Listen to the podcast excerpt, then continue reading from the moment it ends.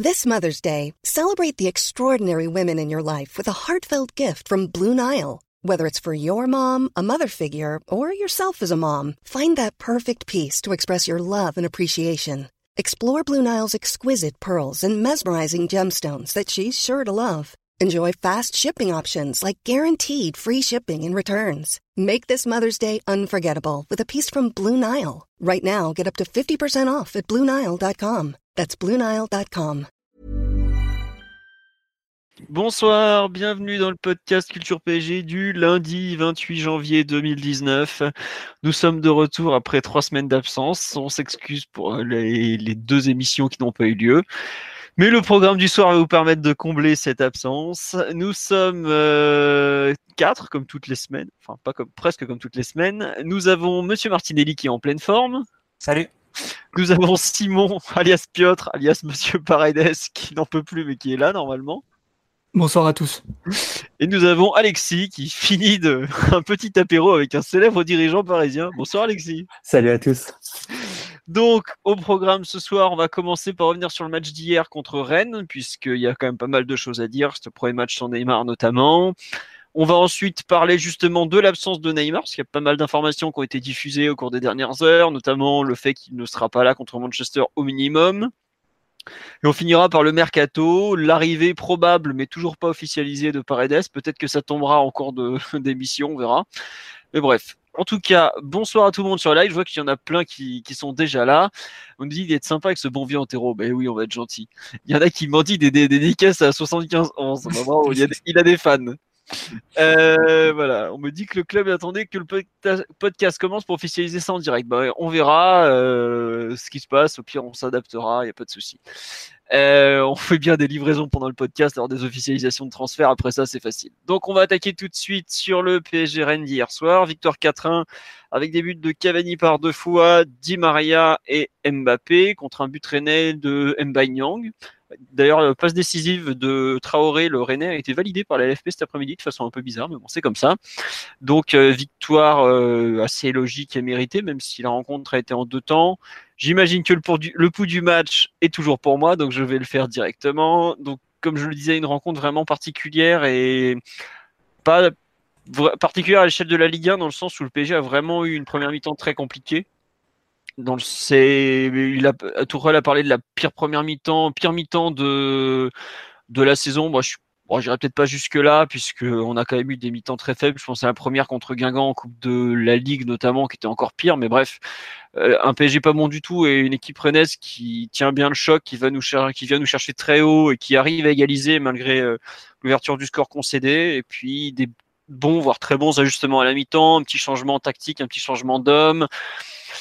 Et le PSG qui déroule, exploite un peu, qui exploite aussi très bien les failles, les failles euh, rennaises, qui étaient aussi bien tactiques que physiques, parce que les Rennais ont, avoué qu'ils étaient quand même complètement cuits. Et une excellente deuxième période avec euh, trois buts marqués, beaucoup d'occasions et globalement un, jeu parisien euh, vraiment efficace. Donc au final, une victoire assez méritée peut-être le, la meilleure mi-temps de 2019 puisque bah, Guingamp avait c'était dur de tirer des leçons vu l'opposition euh, absolument nulle ce soir-là. Peut-être euh, la, mi-temps en tout, cas qui aura apporté plus d'enseignements à Thomas Tuchel avec cette deuxième période. Pour le reste, un succès mérité, même si effectivement euh, le PSG se retrouve aujourd'hui un peu un peu chaos sans Neymar et, tout ça. donc une bonne une bonne réponse après la blessure du Brésilien, mais pas non plus un, un grand grand match. Plutôt une bonne réaction au final. Voilà. Euh, juste avant de vous donner la parole sur le live, on nous dit euh, ça faisait longtemps qu'on n'avait pas vu ce PSG très mauvais en première et très bon en seconde. Bizarrement, ça ne me manquait pas. Voilà. Euh, qui veut se lancer sur ce PSG Rennes après ma petite analyse rapide donc et générale? Mathieu, Simon, Alexis? Ah, tu as bien, as bien résumé la, physionomie du match. Je reviendrai pas trop dessus et tu as bien souligné les, les changements de tourelle. On y reviendra, je pense, tout à l'heure plus en détail. Euh, deux remarques quand même sur, euh, sur ce, qui, ce qui était autour du match. D'abord la compo de, de base de Tourelle. On sent qu'il a, sur ce mois de janvier, il a quand même bien rétréci le groupe et la rotation autour de, de 12-13 joueurs. Et ça laisse quand même beaucoup moins de place aux, jeunes dans les titularisations et aux joueurs, on va dire, périphériques. avec un perdant qui est, qui est Meunier au début du match, vu Carrère a enchaîné plusieurs, plusieurs rencontres à droite. Et la deuxième, c'est sur. après, on verra si la blessure de Neymar est à même de, changer à nouveau ses plans, de faire changer ses plans à Tourelle. Et la deuxième, euh, la deuxième remarque, c'est sur, euh, sur la physionomie du match. Depuis Nantes, on avait eu que des rencontres euh, très radicales presque dans la physionomie. C'était une attaque-défense, une équipe en face qui, refusait, qui refusait d'attaquer, qui, dépassait la ligne médiane à peu près une fois par mi-temps. Bon, parfois, ça passait des, des actions paranormales comme face à Guingamp en Coupe de la Ligue ou, ou une équipe qui jouait tous dans la surface arrive à obtenir trois pénalties dans, le même match.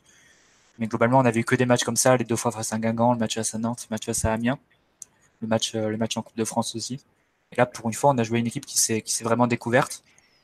Parfois, euh, presque de façon déraisonnable. Je pense qu'en deuxième mi-temps, ils, relançaient euh, de façon très ouverte en prenant, en laissant très peu de sécurité. Et ça n'a pas manqué quand Paris s'est ajusté au niveau du pressing est allé chercher un peu plus haut.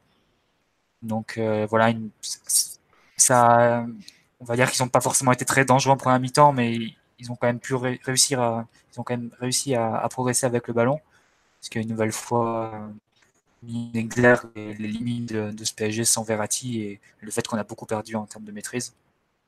Mais, euh, sinon, voilà, une, physionomie de match vraiment différente qui a, qui a tranché par rapport à cette dernière semaine.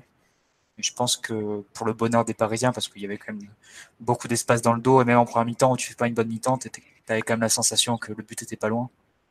Donc il suffisait de pas grand chose pour, pour gagner ce match. Donc euh, au final, une rencontre, une rencontre sympa à suivre. Euh, avec beaucoup de beaucoup d'à côté euh, sur l'arbitrage, sur le, contexte au niveau du des transferts, au niveau des blessures de Neymar et Verratti. Un grand dimanche de football. Ouais, c'est ça. Non, juste. de bonheur.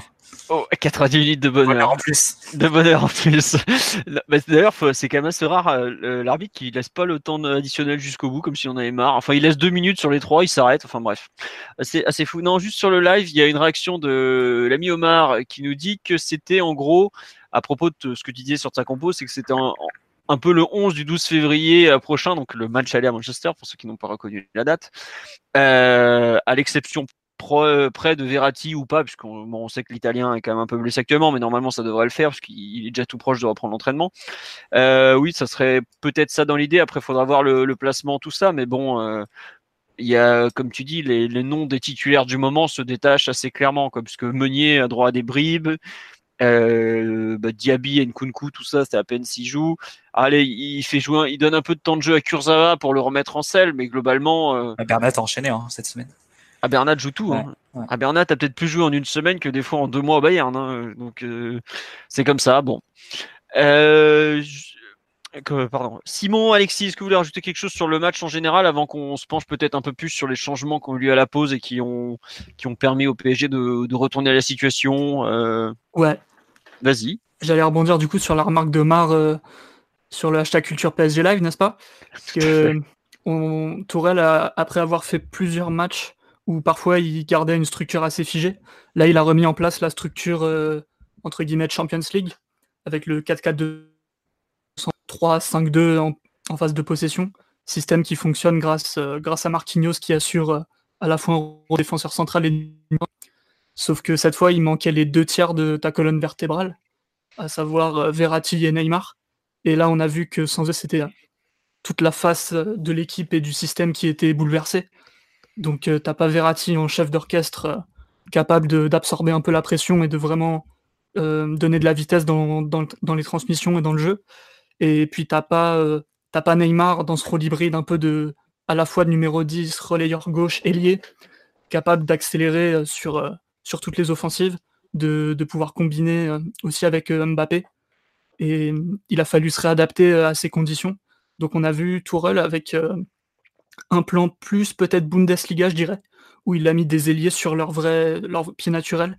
Donc il y avait Di Maria à gauche et Draxler à droite, dans le but sûrement de, pouvoir prendre de la vitesse sur les côtés et de soit combiner avec Mbappé en électron libre ou en tout cas qui couvre beaucoup de, beaucoup d'espace sur le front de l'attaque, ou bien pouvoir centrer euh, sur Cavani dans la surface. Ce qui a quand même bien marché, vu que même si on reviendra sur les difficultés de la première mi-temps, la première action qu'on aboutit, ça fait but. as Kimpembe qui trouve une passe assez phénoménale vers Di Maria qui est lancé.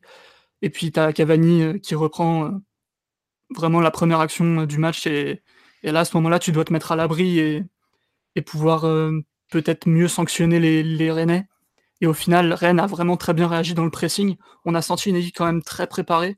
C'est pas tout le temps que, même rarement, plutôt quand, quand Ligue 1, on voit des, des équipes s'agresser comme ça au Parc des Princes. Et c'est là qu'on voit que Paris avait pas l'air euh, très bien préparé pour, euh, pour subir le pressing. Alves, malgré sa technique tout seul devant la défense, c'était euh, un peu compliqué parce qu'il était quand même très esselé. on a manqué de vitesse dans la circulation du ballon, donc c'était compliqué de créer des décalages sur les côtés et pouvoir utiliser la vitesse potentielle de, des ailiers ou, de, le volume de Bernat.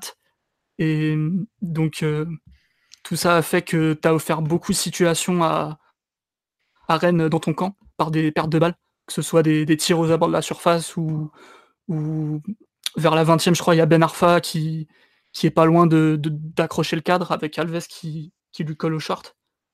Et mine, de rien, c'était quand même euh, un peu compliqué. Tu, concèdes un but et puis ensuite il a fallu que, que Tourelle remette euh, les choses au clair, que ce soit tactiquement en changeant de système en deuxième mi-temps, et je pense qu'il a aussi remobilisé les troupes parce qu'en termes d'efforts dans le pressing, dans le contre-pressing, il y avait quand même des choses un peu curieuses en première mi-temps. Bah, il est tout ce que tu pointes du doigt, il l'a, il l'a souligné après la rencontre. D'ailleurs, il dit ouais, on n'a pas eu trop de ballons, euh, on n'arrivait pas, enfin dans notre camp, on a fait un peu n'importe quoi, et c'est vrai que ça s'est vu puisque bah, le PSG n'arrivait pas à se lancer. Quoi. Il y a des gens qui me disent là sur live, ouais. Euh, le système avec un seul milieu pour organiser toute la transition offensive sans Verratti, c'est compliqué un peu. Mais c'est un peu ce qu'on, ce qu'on a vu hier, à savoir que le pauvre Alves, il a fait ce qu'il a pu, mais c'est pas son rôle. Marquinhos, c'est, pas non plus un organisateur de jeu. Euh, c'est tu as atteint un peu les limites de, ton effectif du moment avec ce système en 4K2 où tu n'as personne pour, euh, pour vraiment prendre en main le jeu, euh, initier des choses. Euh, on a vu hier le nombre de ballons perdus, comme tu dis, aller dans la zone à 40-45 mètres des buts parisiens. Au moment où tu dois justement faire preuve de justesse pour commencer à développer tes attaques, bah là, tu avais une sorte de d'accumulation d'erreurs qui t'empêchaient justement de tenir le ballon, de construire et tout ça. Quoi. Mais c'est des trucs, je trouve qu'on avait un peu déjà vu au moment de avant la trêve, sur bah, notamment sur les gros matchs. Et ça montre aussi la qualité de Rennes, à savoir que quand tu n'arrives plus à ressortir comme ça, tu, tu prends un peu des vagues, ta défense est sollicitée parce qu'elle en plus elle n'est pas en place vu que c'est dans une phase un peu de transition. Et je trouve qu'il y a pas mal de trucs qu'on a qu'on a vu hier. Ça m'a un peu rappelé par moment le, le, match contre Lyon où justement on n'arrivait pas à se, se, sortir de cette de ce pressing qui venait nous chercher très haut et où on perdait le, le ballon euh, de façon un peu euh, un peu répétitive. Alexis, oui, vas-y Mathieu, oui. Non, c'était ça, on perdait le ballon de façon trop rapide. Mais après, ça, ça met en lumière un débat qu'on qu'on va avoir sur la blessure de Neymar. C'est est-ce qu'un système qui est, qui est tellement centré sur le Brésilien et Verratti, est, euh, tenable sans, sans l'un de ces deux joueurs, voire sans les deux. Ça, ça pose vraiment cette question. Enfin, si Tourelle va pas être dans l'obligation d'ici Manchester de, de revoir ses plans et d'inventer autre chose comme, comme il avait inventé quelque chose avant le match face à, face à Liverpool, puisque c'est sur ce match-là qu'est née cette formule dont parlait Piotr. Je pense au passage, comme, comme l'a dit, dit Piotr, que euh, Draxler à droite, dire Maria à gauche, c'était pas forcément la meilleure inspiration de, de Tourelle au, début du match, a vraiment écarté, euh, Draxler du jeu, là, un peu marginalisé, il a très peu d'influence sur ce côté-là.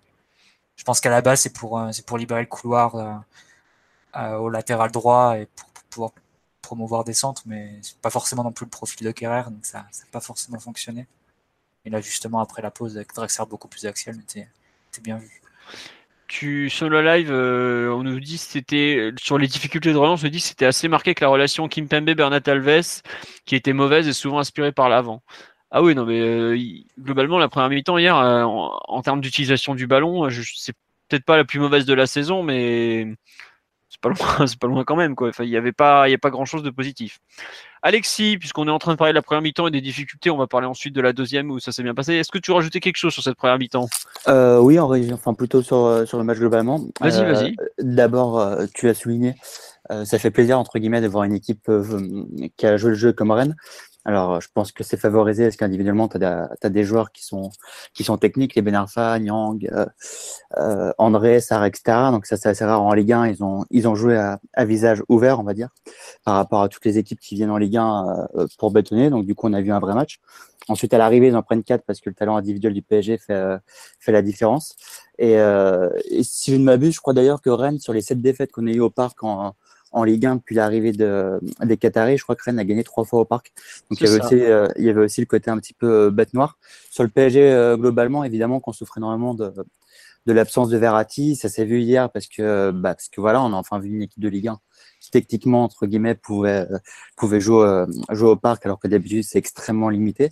Maintenant, moi, ce que j'adore avec ce PSG, indépendamment des, qualités techniques et, individuelles de l'équipe. Euh, c'est euh, Turol qui s'adapte toujours à chaque situation. comme tu l'as souligné, Marty, effectivement, je pense que la compo qui a une tactiquement au départ, euh, bah, en première mi-temps, il, se plante très clairement. En tout cas, il n'était pas très adapté. Et puis en seconde mi-temps, il a encore une fois la, bonne lecture du, du match. Et, à partir du moment où, bah, chaque joueur est replacé comme, il faut, comme individuellement, tu es largement supérieur en Ligue 1, bah, bah, ça passe. Mais euh, malgré le fait qu'on a fait une première mi-temps médiocre, faut, faut dire ce qui est. Euh, franchement, tu sens jamais que Paris peut, perdre ce match. Et, honnêtement, sur, euh, sur chaque attaque, etc., tu sens que Paris peut, marquer. Et, c'est la même chose dans la Ligue des Champions, donc ça, ça c'est une vraie force. Après, juste, je me permets de compléter ce que tu dis, Alexis. Pour moi, tu t'es jamais en danger parce que t'es pas mené au score. S'il y a, je dis au hasard, genre 2-1 pour Rennes à la pause ou 2-0, la rencontre est quand même bien différente. Mais c'est vrai que Rennes, malgré ses, sa bonne première mi-temps, a finalement pas beaucoup d'occasions. Non, tu vois, il a laissé beaucoup d'espace aussi sans ballon, hein, Philo. Tu sentais qu'avec un peu de précision et, quelques réglages, il y avait de l'espace à attaquer. Hein. Puis Mbappé a, a, il est eu... aussi en sortant. Ouais, Mbappé a eu deux ou trois contres euh, qui étaient incroyables alors que Rennes jouait, euh, jouait au parc. Sur des longs ballons, des ouvertures d'Alves en particulier. Ouais, il y a la sortie de Koubek notamment. Ouais.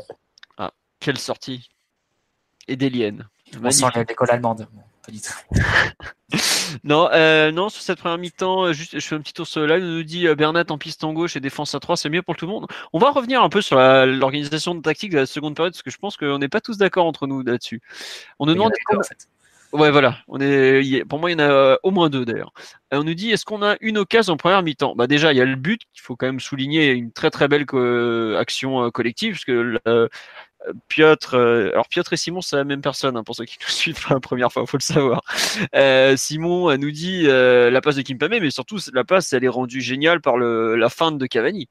Je sais pas si vous vous rappelez, l'an dernier, il y a Mbappé qui fait un peu une action similaire à Nantes, justement, où c'est sur le but du 1-0 de mémoire, où il laisse passer, il embarque toute la défense et c'est Di Maria qui récupère derrière lui et qui marque ce que fait Cavani hier, il embarque vraiment toute la défense sur sa feinte et après bon, euh, le centre est parfait, la tête évidemment elle est, bien croisée et tout, euh, enfin décroisée plutôt, donc il n'y a plus rien à dire, mais il y a cette action déjà, il y a le, le 1 contre 1 de, Vera, de Verratti, de Mbappé, pardon, où il s'excentre côté droit et il n'arrive pas à redresser.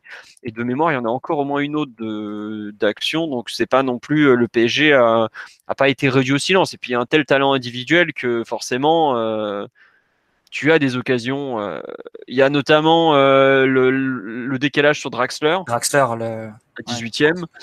Et après, c'est vrai que c'est la dernière occasion parisienne de la première mi-temps, mais il faut pas oublier que la première mi-temps, elle est un peu euh, gâchée, enfin, elle est un peu coupée après le tacle sur Kerrer. C'est à la 33e minute, mais le match ne reprend pas totalement, totalement. Ça reprend à la mi-temps, on a coupé, bah, après c'est normal. Hein. Mais c'est dur d'en vouloir rejouer après, mais c'est vrai que ça, coupé, ça le match. Ouais, non, il y a juste, juste avant la pause aussi, dans l'espèce de reprise acrobatique de, Mbappé et la volée de Di Maria dans la foulée. Voilà. C'est tout. Euh, c'est déjà pas mal, hein, mais c'est vrai que, bon, on n'a pas. Au final, euh, quand il faut juger le match de Buffon, euh, il a rien à faire pratiquement. Enfin, ici, il a deux, trois pauvres occasions, deux, trois frappes pas très, très dures à gérer, que un gardien pro sort tranquillement, enfin, arrête tranquillement, voilà. Mais c'est vrai que, bon. Voilà. Euh, on nous dit, comme on a dit du bien de Rennes, arrêtez de vous plaindre des intentions des adversaires de Ligue 1, c'est absurde. Je sais pas qu'on s'en plaint, mais c'est juste qu'on est content d'avoir une autre physionomie de match, surtout. en tout cas, c'est un peu l'idée, quoi. Voilà. Et on nous dit Cavani a fait un super match dans l'utilisation du ballon, ça passe volayé avec un très beau gif. Ma foi, je ne sais pas d'où il sort, mais il est extraordinaire. Et donc voilà. Euh, je pense que je vous propose qu'on passe un peu sur justement la deuxième mi-temps, tout ce que le, tout ce qui a changé, qui veut se lancer sur les, les nombreux changements de tour, même si lui a reconnu, a plutôt mis en avant le changement de mentalité de ses joueurs que son changement tactique. Qui veut se lancer justement? Simon, Ah, Mathieu? le, le changement tactique, il est indéniable. Il a, il a remis des, il a remis ses deux meneurs dans le cœur du jeu au lieu de les, de les excentrer. Et dès que tu parviens à fixer en fait les Rennais à l'intérieur, c'est là que c'est là que tu crées des décalages sur les côtés. Euh, Alors, chose qu'il que- n'a- chose est-ce qu'il n'y que- avait pas du tout eu en première mi-temps. ouais. Ouais, alors, est-ce que tu peux définir un peu plus précis ce qu'ont été pour toi le- les deux meneurs dans l'axe? Parce que tout le monde n'a pas forcément lu le match comme toi. Je crois avoir vu quand même euh, Draxler presque en position de numéro 10 Voilà. et, et Di Maria un peu plus excentré, mais bien plus prompt à revenir à l'intérieur qu'en première mi-temps.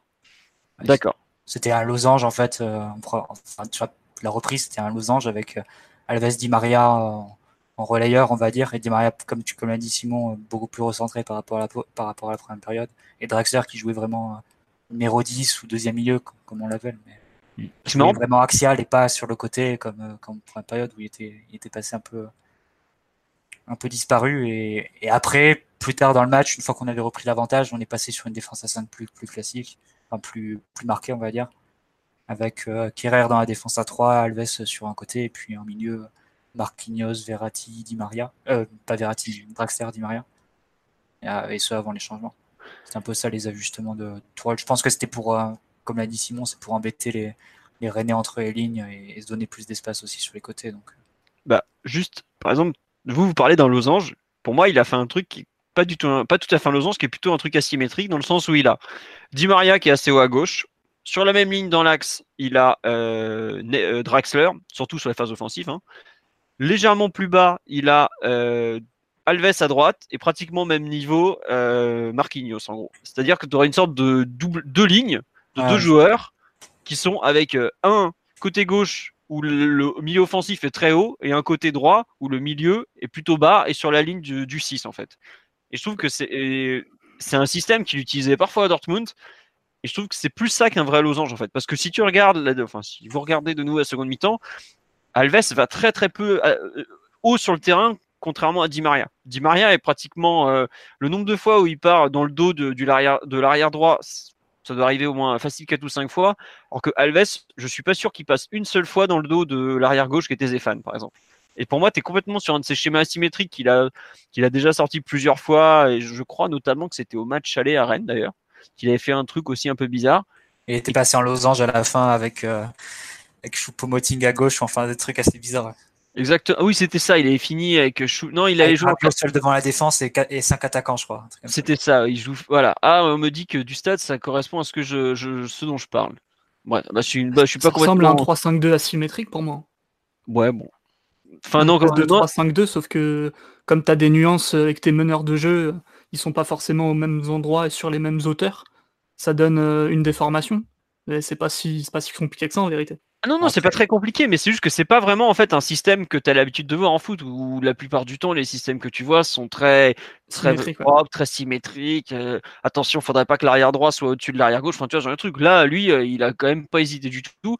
Et je pense que si tu prends le terrain euh, dans l'autre sens, tu vois que tu as facile 15 mètres d'écart entre le positionnement de Di Maria sur son aile et celui d'Alves sur l'aile opposée. Quoi. Et, euh, ça, c'est un truc. c'est pas tant pas tant le système qu'il faut retenir c'est plus les rôles qui ont été assignés à, à chacun des joueurs on a vu on a vu beaucoup Di Maria euh, avec un rôle très complet à la fois entre les lignes et dans la profondeur aussi les deux attaquants qui restaient euh, vraiment en attaque et Alves qui, euh, qui changeait de rôle par rapport à la première mi-temps. Mais après, c'est vrai que le système, en fonction de la, du moment où tu fais la photocopie, ça peut, ça peut varier. Ça, c'est- faut pas bouge. trop s- s'attarder dessus, je pense. Donc vas-y, reprends sur les, les changements de, de joueurs. Vas-y, Philo, continue. débat. Non, mais non, non, en fait, comme tu, comme le disait Simon, il y a quand même une grosse évolution. Pour moi, c'est déjà il inverse Alves et Draxler. Draxler, c'est sûr. Et ce qui est marrant, c'est qu'en fait, ce qui avait marché à Amiens il y a 15 jours marche pas. euh, non, c'était quoi Il y a une semaine Non, pardon. Non, il y a 15 jours. Euh, a complètement, euh, a pas du tout marché hier. À C'est savoir parce que c'est pas forcément le même type de match en fait, parce que Amiens t'attendait vraiment très bas, du coup Alves pouvait jouer de face, et là pouvait mettre à profit sa, sa qualité, notamment d'ouverture dans le dos de la défense. Et là sur un match comme hier où tu es plus pressé, ou comme l'a dit Simon, on repart sur le schéma de la Ligue des Champions avec, euh, Alves comme seul milieu de terrain devant la défense, donc avec beaucoup, beaucoup de responsabilités. Bon, bah là, tu notes que Alves, n'est pas forcément un milieu de terrain de formation. Il a du mal à se retourner, il a du mal à exécuter assez vite. Et quand il est un peu privé de son confort face au jeu, forcément, il a plus de mal. Mais bon, moi, personnellement, je ne jetterais pas la pierre à un joueur qui, qui a 35 ans, qui revient d'une blessure et qui peut pas s'improviser dans ces conditions-là comme, euh, comme milieu de terrain. Donc, euh, ça dépend des, ça dépend des, des moments du match, la, la, façon dont il peut assumer ce, ce rôle-là, je pense. Des, des physionomies et de, de ce que propose l'adversaire. Puis peut-être pas tout seul, surtout. Pas tout seul. Parce que, encore, euh, quand il est en association, il va jouer assez vite quand même, parce qu'il a, il a la qualité pour le faire. Mais dès qu'il est tout seul, il, il, met quand même beaucoup, beaucoup de temps à, à décider ce qu'il faut faire et il a tendance à, à, trop tripoter le ballon. Et dans ces cas-là, tu perds, tu perds tout l'intérêt d'avoir un joueur technique devant la défense. De toute façon, on l'avait dit après le, enfin, dans le podcast après Liverpool, c'est, c'est un schéma pour Verratti. Il n'y a que Verratti qui peut, qui peut occuper ce rôle euh, comme ça devant la défense tout seul, euh, avec sa qualité unique sous pression et, et d'organisation de jeu. Il y a, il y a même en recrutant euh, Paredes qui, qui est un excellent joueur aussi, je sais pas s'il pourrait jouer euh, comme ça tout seul, aussi isolé. Donc c'est, c'est vraiment, c'est vraiment très lié à Verratti et très compliqué d'en demander autant des joueurs qui ne sont même pas spécialistes de ce poste-là. Tiens, justement, sur le live, on nous dit euh, la question étant aussi l'association Draxler-Alves par rapport à Marquinhos Alves. Euh, disons, en fait, euh, quand tu regardes dans l'idée, c'est plus logique de faire jouer Marquinhos et Draxler ensemble, puisque bah, tu as quand même un joueur qui a plutôt une fibre offensive qui est Draxler, que par rapport à Alves, qui est au départ quand même plutôt un défenseur, même si bon, il a une il a une présence offensive qui est tellement extraordinaire et un sens du jeu qui est ultime ou presque. Mais tu te, comme dit Mathieu, tu tombes quand même au bout d'un moment sur le fait que tu n'es pas sur des joueurs spécialisés pour la relance, c'est pas non plus des joueurs qui sont capables d'organiser réellement. Drexler, c'est c'est un joueur qui, qui n'est pas capable d'avoir le volume de jeu de Verratti par nature, tout simplement. Et c'est pas c'est pas lui jeter la pierre. Des joueurs qui ont le volume de jeu de Verratti, t'en as combien? 10 sur la planète ou presque? Euh, c'est normal, mais c'est juste que tu te rends compte à quel point, ça montre à quel point c'est dur pour Thomas Tuchel à chaque match de devoir faire le bon choix par rapport à la, à la physionomie de la rencontre, par rapport à ce que l'adversaire va lui proposer.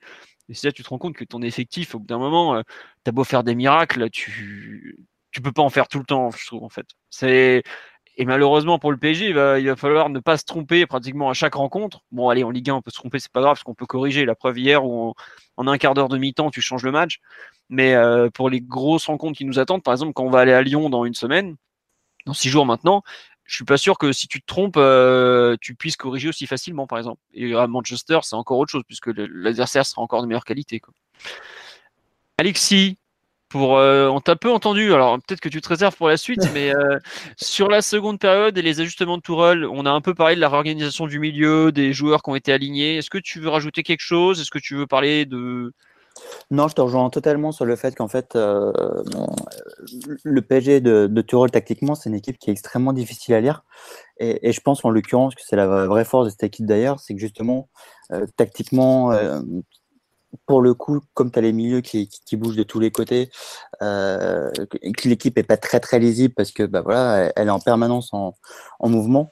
Euh, ça, pour le coup, je pense que c'est euh, une vraie force. Ensuite, je vous écoutais sur euh, Daniel Alves, je trouve assez sévère parce que bon, même si tu as, bien souligné qu'il avait 35 ans, etc., et que donc euh, t'étais pas son poste en plus, et donc on pouvait pas exiger qu'il soit qu'il soit au top.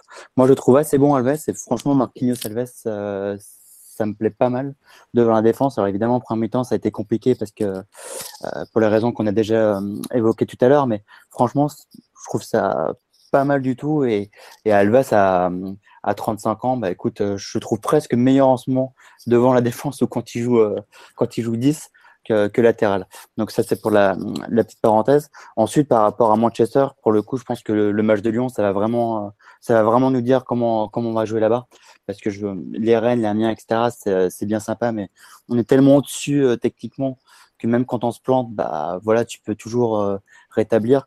Et je pense pas qu'à Lyon, on pourra faire des, des, des, transversales de, de 40 mètres dans le dos de Rennes, comme ce qui s'est passé hier, ou, ou marquer sur une relance, euh, une mauvaise relance du, euh, du gardien. Donc pour le coup, je pense que Lyon, ça va vraiment être euh, vraiment la, la finale à, avant l'heure pour nous, avant le, le déplacement de, de Manchester.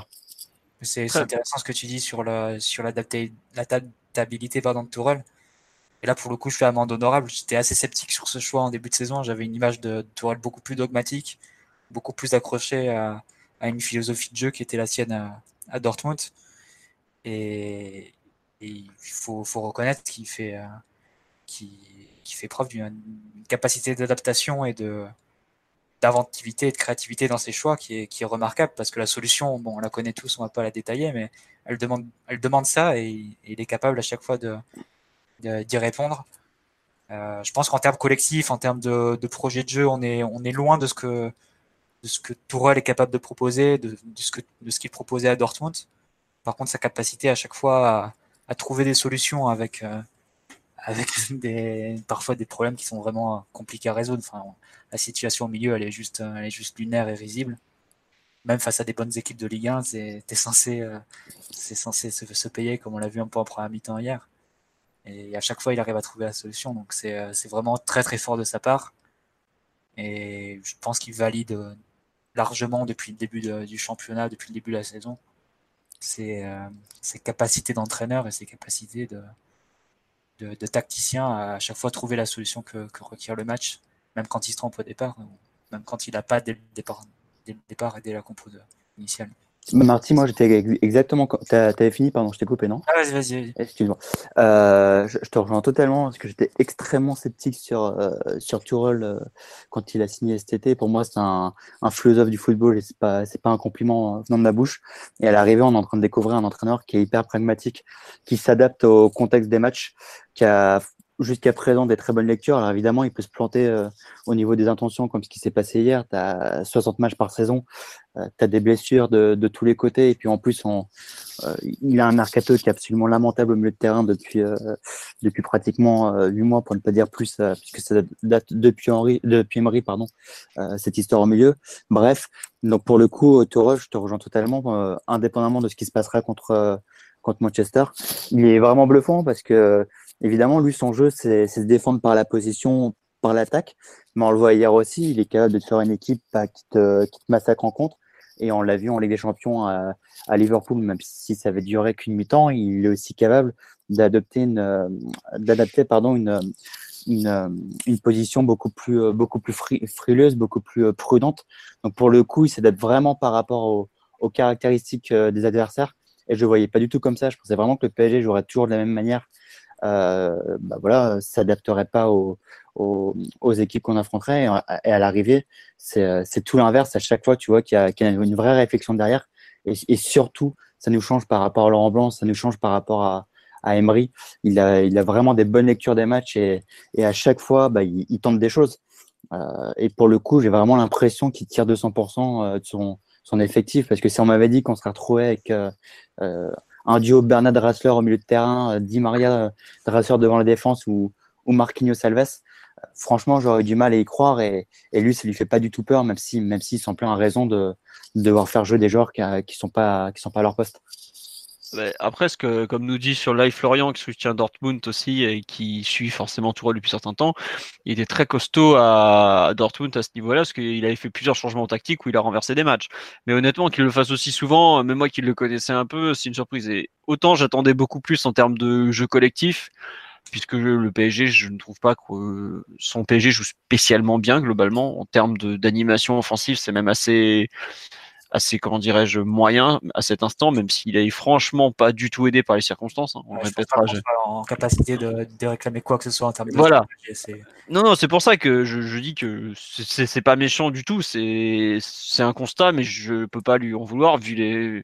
Enfin, entre l'été, l'effectif, le mercato, tout ça, c'est vraiment pas méchant. Mais par contre, ce qu'il arrive à faire euh, avec trois bouts de ficelle et des inspirations, c'est très très fort. Quoi. Quand il aura eu du temps pour. Euh, pour vraiment travailler dans la durée, euh, qu'il aura créé des animations offensives un peu plus, comment dirais-je, abouties.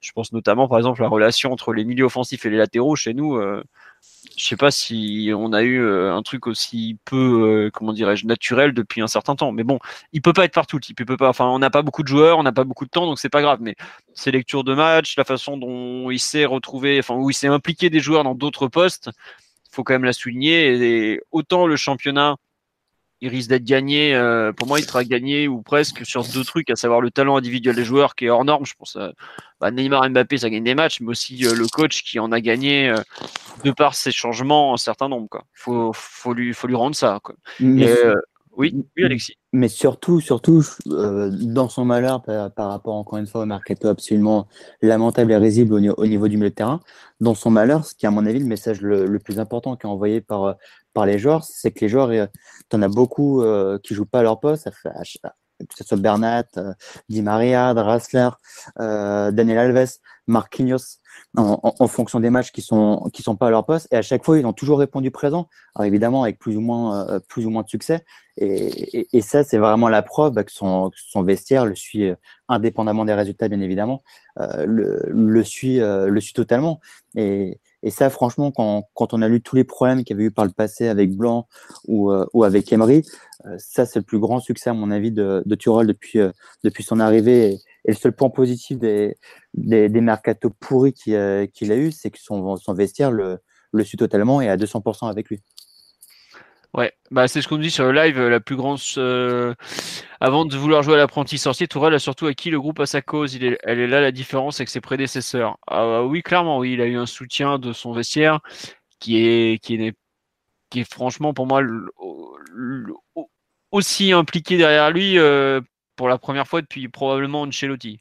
Après, les joueurs, ils sont, enfin, ils le voient quand un entraîneur te propose quelque chose à la mi-temps et que la- dès la mi-temps, tu, joues tout de suite beaucoup mieux et que tu gagnes le match et que ce scénario se répète une fois, deux fois, trois fois, quatre, cinq fois, forcément, tout le groupe a plus confiance en l'entraîneur et en, sa capacité à faire les bons choix et donc est plus enclin à, le suivre quand il, prend des décisions. Et, ça, c'est vraiment un cercle vertueux dans lequel s'est embrayé Tourelle dès le début de saison.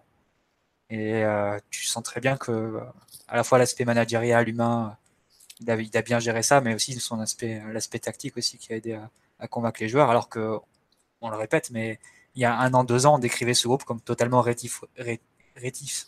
Réticent. Non, non, mais ça dit aussi au changement et, euh, et incapable de jouer autrement qu'en 4-3-3 en gros. Donc ça c'est ou de passer du 4-3-3 au 4-2-3 alors que c'est quand même un schéma qu'ils ont dans lequel ils ont tous joué en, en U17. Donc c'est donc c'est vraiment assez fort de c'est un tour de force. hein, ce qui Bon, bon, en fait, le plus bluffant, euh, Marty, pour, euh, pour te compléter, c'est qu'en fait, on n'a jamais vu un, un- un PSG aussi, euh, aussi fort tactiquement de- depuis Ancelotti. Et là, ce qui est encore, euh, euh, entre guillemets, le plus impressionnant, c'est que ça change plusieurs fois de tactique par match.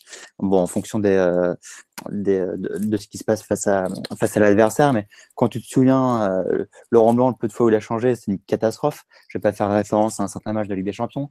Emery, quand il, On avait une équipe qui était plus forte sur son plan A avec, avec Blanc. Donc moins la nécessité de changer. Ouais, ça c'est, on avait plus de références. euh, Ça, ça, ça, je te rejoins là-dessus, mais le peu Mais- de fois où on a changé, ça a été une catastrophe. Euh, Mais- avec Emery, je t'en parle pas. Alexis, tu peux pas dire. Enfin, tu vois, d'un côté, Blanc, il avait fait un pari très clair, savoir 4-3-3, jeu de possession, on fixe un cadre et on s'y tient. Ouais, Tourelle mais est dans, le- est- est dans Et Zlatan aussi. et Zlatan. Tourelle est dans l'opposé pour l'instant, mais tu peux difficilement reprocher entre guillemets à Blanc d'avoir été peut-être un peu trop conservateur dans le sens où c'était le la voie qu'il a choisie. Tourelle, il a bien compris que les joueurs, euh, bon bah, il a pas grand chose et il s'adapte en permanence. Mais après, est-ce que euh, moi je sais que Dortmund euh, sur la fin changeait de moins en moins, par exemple, parce qu'il avait trouvé sa meilleure formule. Voilà, donc je trouve qu'il y a un, c'est très bien la flexibilité, tu vois.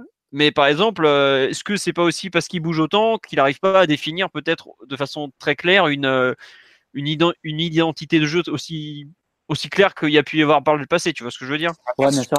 Mais, qu'il ne pas trouver une, une identité qui est obligé de bricoler à chaque fois et ouais. qui s'adapte autant, je pense. Mais seul truc, la, la vraie force par rapport à Laurent Blanc, et, et- et vous le savez je suis un très grand fan de Lolo White et, et de la philosophie de jeu qui est la sienne en plus. Euh, la, la grande, fro- la grande force pardon, de Tutu par rapport à, à, à Lolo White, euh, c'est le fait justement que bah, lui, si jamais il a une blessure, bon, en ce moment avec Neymar, forcément, ça va poser problème. Euh, mais voilà, quand il y a un joueur ou deux qui sont blessés, c'est pas la panique comme c'était le cas avec euh, avec Lolo ou euh, ou avec Emery. Et honnêtement, mais ça c'est vraiment une question de philosophie pour le coup. euh, moi, je choisirais toujours un entraîneur qui est pragmatique, qui est flexible, qui s'adapte euh, aux adversaires, qu'un coach qui, qui voit le jeu que par une philosophie de jeu aussi, aussi brillante soit-elle comme, comme, comme, le cas, comme c'était le cas de, de Lolo White. D'accord. Simon, tu voulais parler. Ça fait on se Des gens demandaient si tu étais parti à la factory pour faire le fanboy ou pas encore. Non, mais moi, je vais à la factory pour régler les contrats. Les gens, ils me prennent pour qui Est-ce qu'un terreau t'a rincé, euh, C'est ça la question dans le transfert. On en parle dans l'après-podcast. Euh, donc, oui, tu voulais parler tout à l'heure. Excuse-nous, on t'a coupé. Vas-y. Euh, je sais plus ce que je voulais dire, euh, mais j'ai de nouvelles idées qui me sont venues depuis. Vas-y, je lance. moi, je suis pas forcément étonné que Tourelle s'adapte autant, parce que certes, il a ce principe immuable qui va toujours préparer un plan de jeu en essayant d'avoir la possession, même face à des équipes peut-être plus fortes que la sienne. Mais hormis ça, comme tu as dit, à Dortmund, il s'est énormément adapté. Il passait du 3-4-3 au 4-3-3, 4-2-3-1. Enfin, toutes les formules qu'il essaye au PSG, c'est des choses qu'il avait déjà fait avec plus ou moins de réussite à Dortmund. moi, de ce point de vue-là, je suis. même si j'ai énormément critiqué à raison quand ça marchait pas bien sur le terrain, je suis pas étonné qu'il s'adapte autant euh, en fonction des circonstances. Euh, après, cela dit, il faut quand même dire que Tourelle, c'est pas seulement son équipe là, c'est aussi l'équipe de Neymar, à qui il a donné énormément de poids dans le jeu. Euh, qui, un poids qui est proportionnel à sa qualité évidemment, parce que il fait partie à l'heure actuelle. Avant sa blessure, il était dans un état de forme top 3 mondial largement. Et, et Tourelle, il est obligé aussi de faire avec ça. C'est-à-dire que peu importe l'équipe qui, qui l'alignait, il était quand même obligé de, mettre Neymar en bonne place dans le 11 et, et ça, il en a résulté la formule qu'on a vue en Ligue des Champions avec Neymar euh, à la fois euh, un peu partout, côté gauche, dans l'axe, et qui a porté ses fruits. Mais il faudra. Là, il est dans, une nouvelle ère. Peut-être ça va servir de transition, j'en sais rien, mais avec l'absence de Neymar, là, il va devoir trouver encore, euh, encore d'autres ressources et ça va, ça va le pousser encore plus dans ses retranchements euh, au niveau euh, tactique pour, euh, pour trouver la meilleure équipe possible. Ouais. concernant le un peu ce PSG Rennes, est-ce qu'il y a d'autres choses que vous voulez ajouter ou est-ce qu'on passe justement à l'absence de Neymar? J'ai bien aimé le vu qu'on a beaucoup parlé de tactique, j'ai bien aimé la réaction mentale aussi dans les efforts et dans, dans l'implication. L'équipe était beaucoup plus compacte en, en général. C'est-à-dire que quand on se repliait, on était vraiment compact sur la largeur. Et quand on attaquait aussi, on était, euh, euh, c'était facilité par le système avec euh, une meilleure occupation de l'espace. Mais par exemple, les centraux prenaient beaucoup plus l'initiative. Il y a eu beaucoup plus de fixation. On a eu beaucoup plus de récupération haute. le but du 2-1 de Di Maria, c'est un second ballon qui est, qui est bien gagné par Thiago Silva et dans le même temps, il fait une ouverture de génie. Et, et même le troisième but, ça vient d'un 6 mètres vraiment mal négocié par les Rennais, mais le 6 mètres, il vient parce que euh, parce que c'est Kimpembe qui vient fixer et il fixe tellement bien que ça permet de, lancer Bernat. Et c'est ce genre de choses qu'on voyait pas en première mi-temps et qui font toute la différence. Très bien. Euh, Mathieu, Alexis, est-ce que vous voulez rajouter quelque chose ou pas? Juste une chose, c'est qu'on a vu, ah, on a vu quatre buts hier, superbe, je trouve. Euh, on a été très efficace. y compris la relance manquée du, euh, sur le but d'Mbappé, mais comme tu le disais, Simon, ça vient d'après haut. Les, les trois autres buts, franchement, euh, techniquement, c'était vraiment du très très haut niveau. Et, et, ça fait plaisir justement de voir le PSG marquer en 2, 3, 4 passes sur des comptes en plus souvent. Donc voilà, c'était juste à souligner. Je te rejoins totalement. Le premier et le quatrième but sont pour moi magnifiques dans la construction l'enchaînement sur le premier but, la fin de, de Cavani et tout, elle est, vraiment magnifique. Et le dernier, l'enchaînement euh, Thiago Silva. le, dernier? Quoi? C'est le dernier, l'enchaînement avec Thiago Silva. ouais. Thiago Silva fait la montée, il fait une conservation de balles et tout, euh, exceptionnel. Ah non, je suis euh, un grand moment de, football, le, quatrième but parisien. Ce qui part, je ne vais pas regarder si, combien de joueurs touchaient la balle, mais en tout cas, tous les offensifs la touchent. Je compte euh, Draxler, enfin ça fait Thiago Silva, Di Maria, Draxler, Mbappé, Cavani. Et il me semble qu'au début de l'action, il y a au moins encore un ou deux joueurs qui la touchent. Donc euh, non, euh, comme tu dis Alexis, les, buts marqués sont superbes. Et c'est un truc qu'on voit souvent cette année, c'est à savoir le but, c'est des buts où il y a un passeur décisif, pratiquement, enfin beaucoup, beaucoup, beaucoup des buts parisiens sont marqués qu'au moins un passeur, un passeur, donc un avant-dernier passeur et autres. Je remplis les avant-derniers passeurs, donc je peux vous le dire. Et c'est quelque chose qu'on ne souligne peut-être pas assez, mais en tout cas, il y a des enchaînements offensifs qui sont globalement de qualité. Même si j'ai dit tout à l'heure que le jeu offensif n'était pas abouti, il faut quand même souligner que la plupart des buts sont quand même des buts bien construits et plutôt jolis en général. Parce que techniquement, on a une équipe de folie et je complète juste là-dessus par rapport à, toutes les blessures. Je disais tout à l'heure que le PSG était hyper flexible et, la grande chance de Tourelle dans, dans, son malheur, encore une fois, par rapport à ce fameux mercato, c'est qu'il a pratiquement aucun joueur qui est, enfin en tout cas dans son 11, y compris Bernat, tous les joueurs, euh, entre guillemets, techniquement, sont, vraiment fort balle au pied. Donc, ce qui fait, bah, quand tu mets un Alves devant la défense, bah, le gars, il n'a pas le ballon qui lui brûle les pieds. Pareil avec les Marquinhos, pareil avec les Dressler, les Di Maria. Donc, euh, au moins, c'est le, gros point positif. Très bien. Euh, sur le PJ on conclut, c'est bon là-dessus. On va passer donc au deuxième thème du soir, à savoir la nouvelle blessure de Neymar, puisqu'il y a eu rechute de l'an dernier, en gros. Hein. voilà. Euh, donc le cinquième métatarse du pied droit est de nouveau touché après qu'il soit mal retombé contre Strasbourg. C'était il y a maintenant cinq jours, puisque c'était le mercredi soir, si je ne me trompe pas. Euh, bon, bah voilà. Euh, donc, euh, au départ, il, avait il avait été annoncé qu'il ne jouerait peut-être pas l'aller contre Manchester. Donc, l'aller, c'est le 12 février, si je me trompe pas. Ensuite, il a été annoncé que ça serait peut-être plus long que ça. En gros, là, genre, les dernières nouvelles, c'est qu'il jouera pas avant deux mois. Donc, en gros, il s'est blessé le 20, 20 janvier ou par là, 21, 23 janvier, pardon. Et il rejouera pas en gros bah, février-mars. Donc, euh, le premier thème, que je, enfin, le sous-thème, j'ai mis qu'est-ce que ça change dans l'immédiat, cette absence? Qui veut se lancer sur. Euh, C'est la grande question, Philo. Hein. C'est la grande question. C'est Neymar, de par euh, son, énorme qualité et, aussi la relation qu'il avait nouée avec Tourelle, il a pris une place énorme dans l'équipe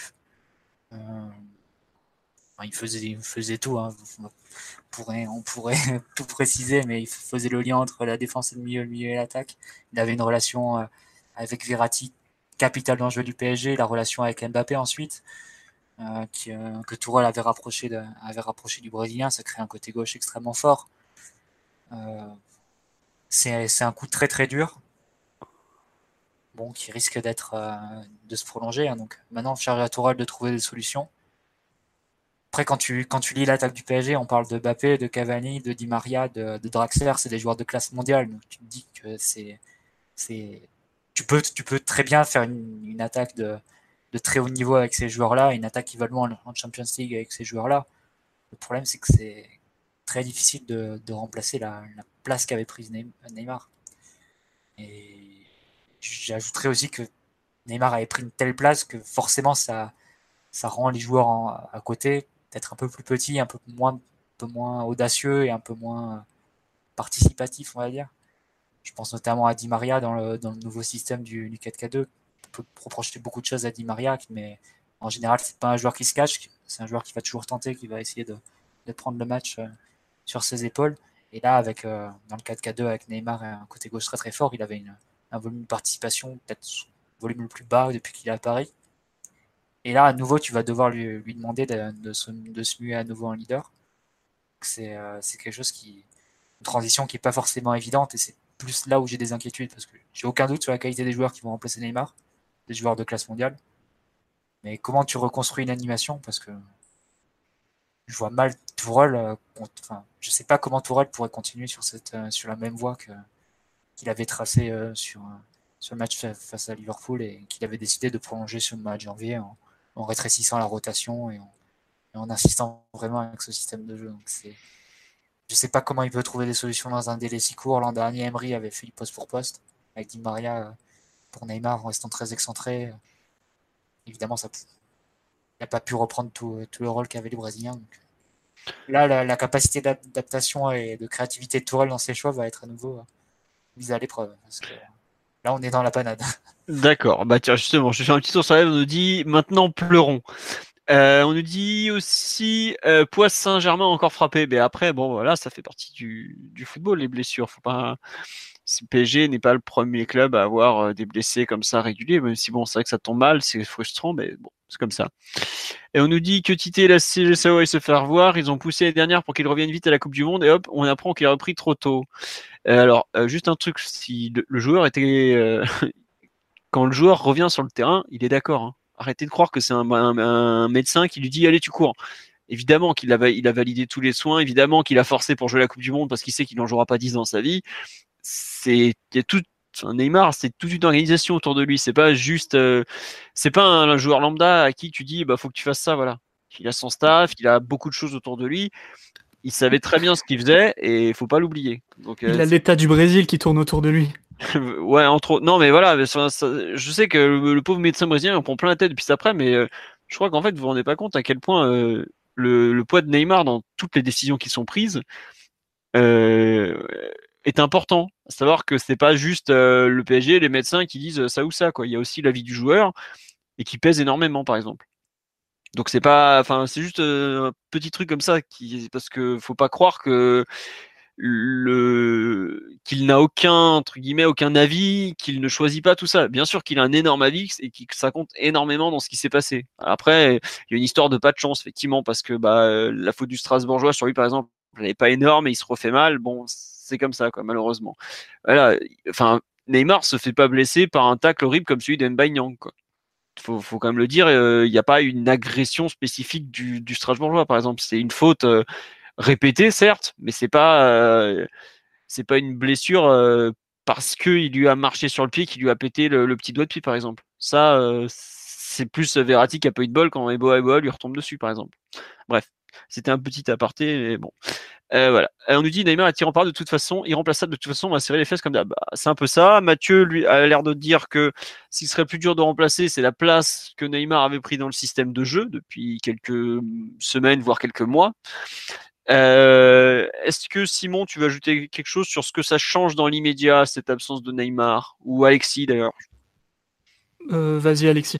Bah, sur Neymar, je vais pas être original, mais à partir du moment où il te manque ta, ta star, euh, ton crack, ton, ton leader, comme disait Marty, Neymar fait pas tout dans l'équipe, mais pas loin en exagérant un brin.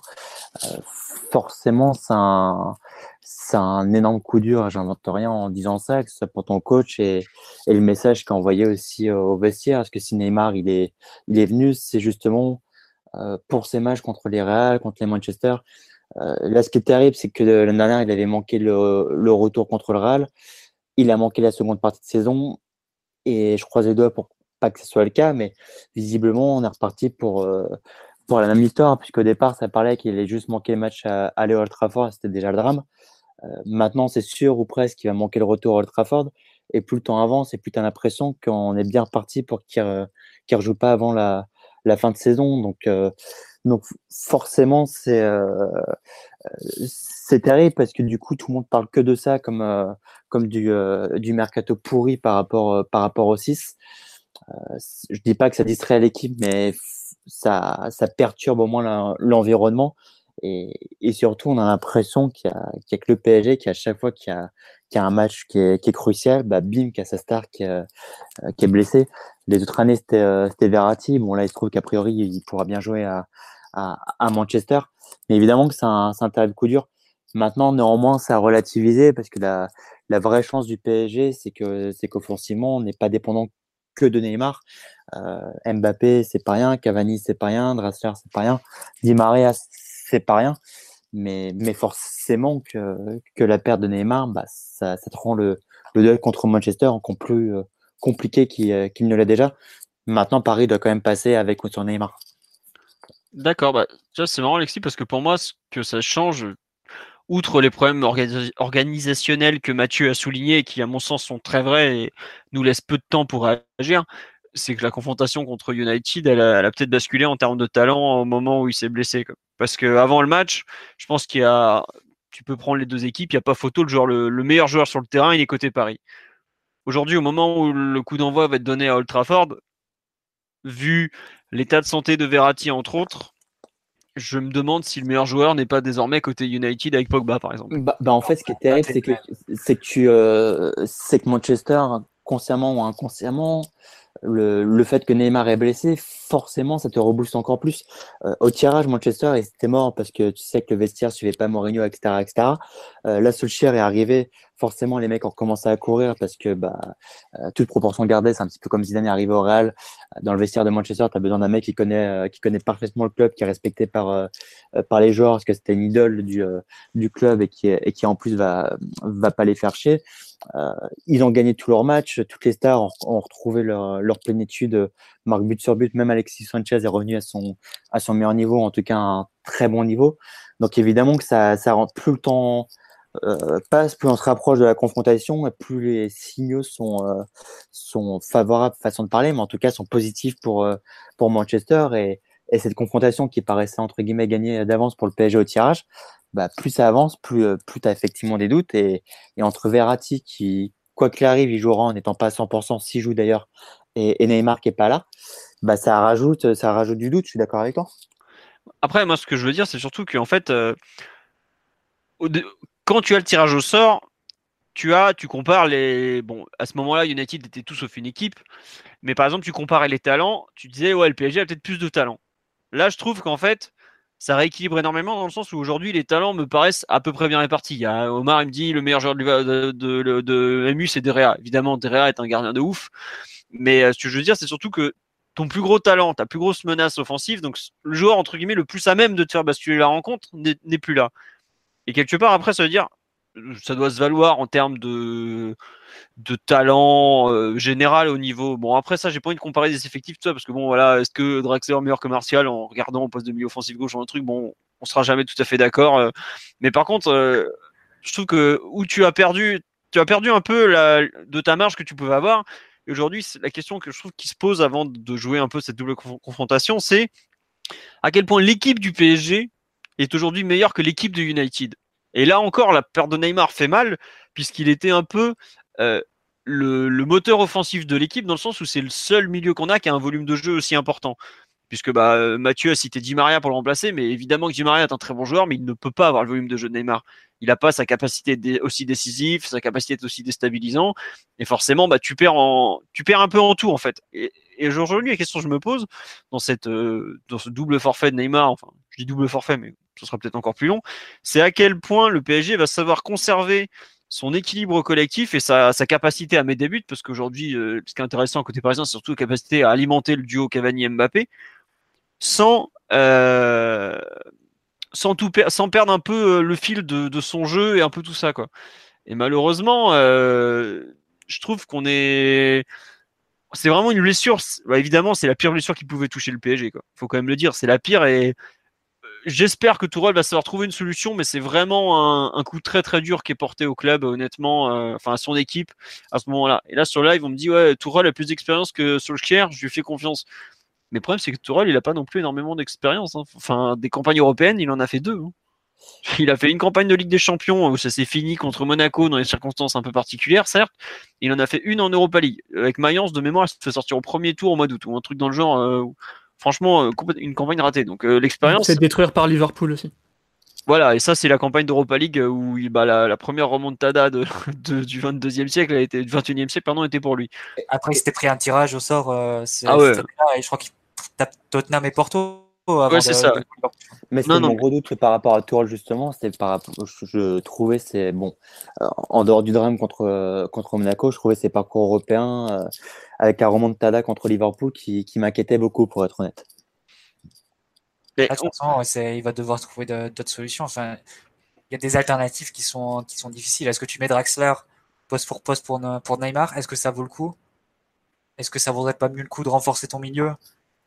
Euh... Et jouer le contre avec Mbappé en pointe Ouais, jouer le contre carrément parce que bon, on va, on va pas se mentir, Manchester United, c'est une équipe qui est surtout dangereuse quand elle a des espaces. Fébrile derrière. Avec, euh, surtout avec son nouveau schéma récemment, euh, avec l'espèce de losange qu'ils font, euh, avec Lingard dans l'axe et, des attaquants comme ça qui, avalent les côtés, qui avalent l'espace entre le latéral et le, central, soit Rashford Lukaku à droite ou, Sanchez Martial à gauche. Bon, est-ce que tu, est-ce que c'est pas en les privant d'espace et en essayant de repartir en compte que tu vas leur faire mal Est-ce que du coup tu vas pas essayer de, comme tu sais que tu, comme l'a dit Philo, comme tu sais que tu perds un volume de but sur la double confrontation, parce qu'au moment du tirage, tu te dis que vu, la, vu les talents que tu et vu la, défense de United, c'est très peu probable que, sur 180 minutes, tu ne marques pas plus de buts que Manchester. Juste un truc, euh, je te coupe, je me permets. Faut pas oublier aussi un point qui est très dur, c'est que Neymar, son adversaire direct sur la double confrontation, ça allait être Ashley Young. Avec tout le respect que j'ai pour Ashley Young, un joueur que j'aime beaucoup depuis l'époque où je jouais même à Watford, défensivement, il allait se faire tuer. Là, tu perds quand même un, une match-up euh, qui, était franchement très favorable. Surtout qu'il n'y avait pas que Neymar Young. Avais oui, oui. ce côté-là. Voilà. Vas-y, je t'en prie, reprends, Mathieu. Non, du tout. Enfin, c'est voilà, tu sais que tu perds, euh, tu perds ça. Est-ce que ça vaut, comme tu sais que tu perds ce volume de buts là, est-ce que ça vaut pas le coup de, de rebasculer ton plan, enfin de, changer de stratégie? Je sais pas, c'est très très difficile. Je sais même pas si tu prépares ça face à Lyon vu qu'il n'y aura pas Verratti. Et à ce stade, je, pense qu'on ne peut même pas exclure le fait que Tourelle improvise sur le match face à United, comme il avait, il avait sorti de son chapeau la formule en 4-4-2 avec Marquinhos et dans le rôle hybride euh, avant Liverpool. Je ne serais même pas surpris qu'on en arrive là, tellement euh, la saison du PSG semble être sous le signe de l'adaptation constante et, d'un manque de continuité globalement euh, dû aux divers événements et aux lacunes de l'effectif. Très bien. Euh, Simon, tu veux rajouter quelque chose sur la façon de remplacer Neymar, puisqu'on est un peu, on est un peu bougé vers ce thème petit à petit? Euh, je ne sais pas trop à vrai dire. Il va falloir euh, attendre le match contre Lyon en vérité. Je remplacer Neymar, c'est pas un truc qui se fait si facilement que ça. Donc il va falloir être très attentif à ce qui se passe contre Lyon. Et à partir de là, je pense qu'on pourra un peu mieux cerner les possibilités qu'on a. Après, faire du football manager comme ça, je vois pas trop l'intérêt.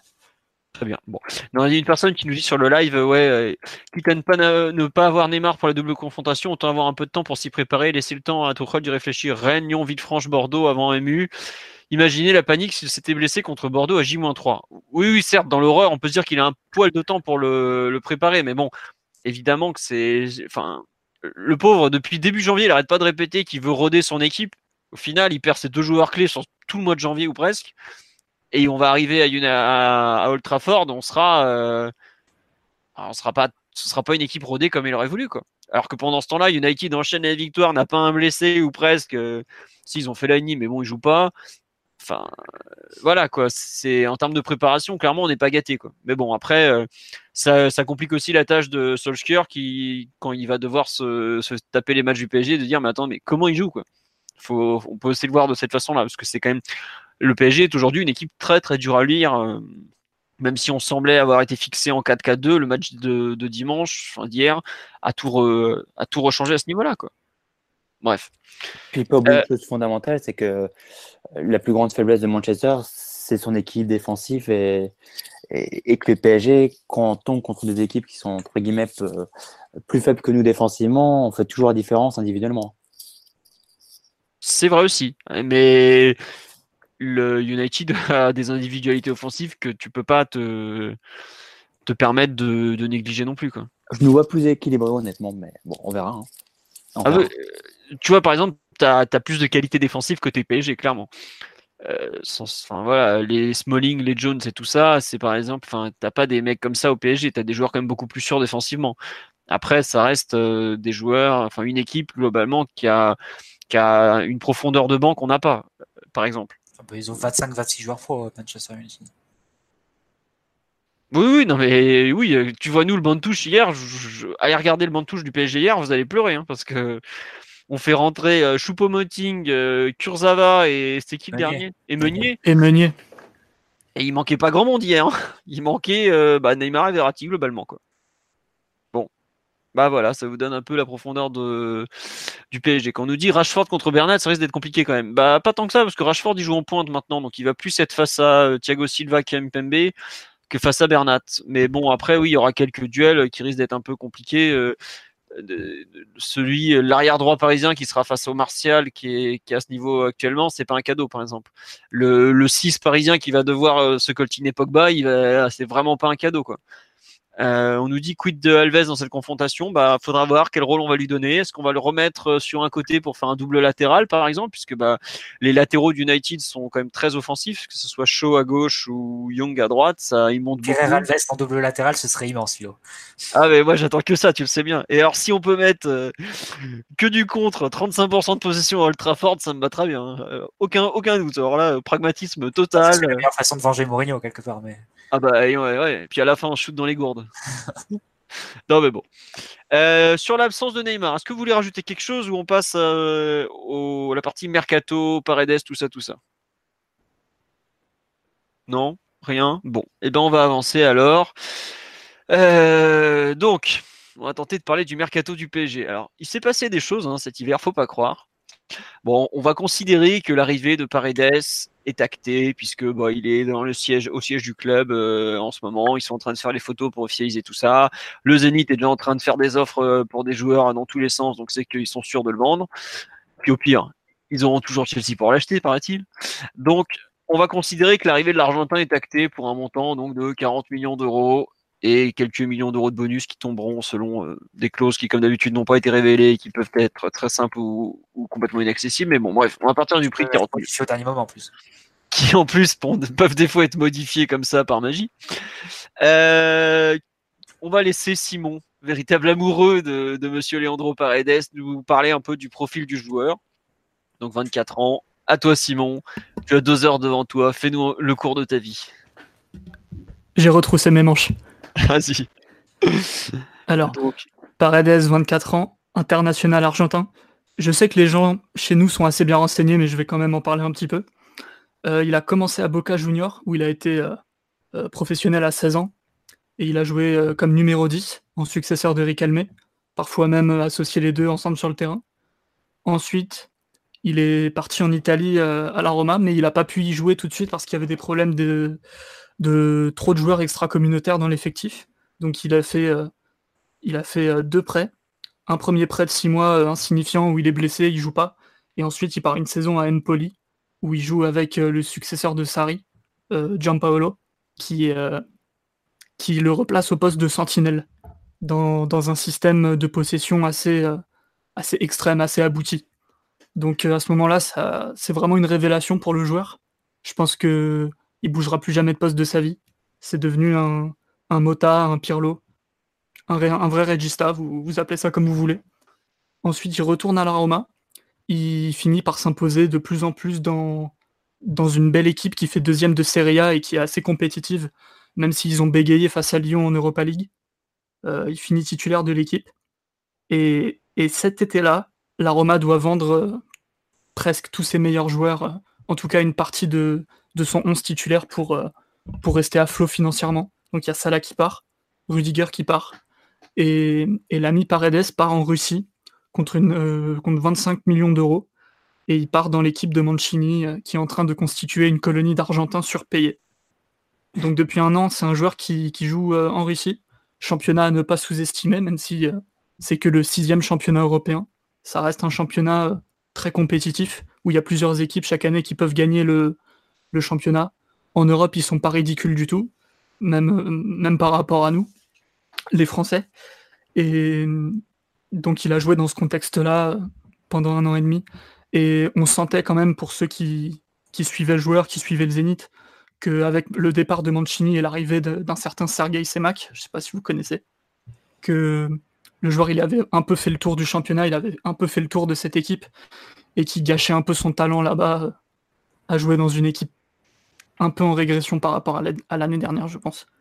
Donc euh, interviennent ces agents qui, essaient de, lui trouver euh, une destination pour cet hiver.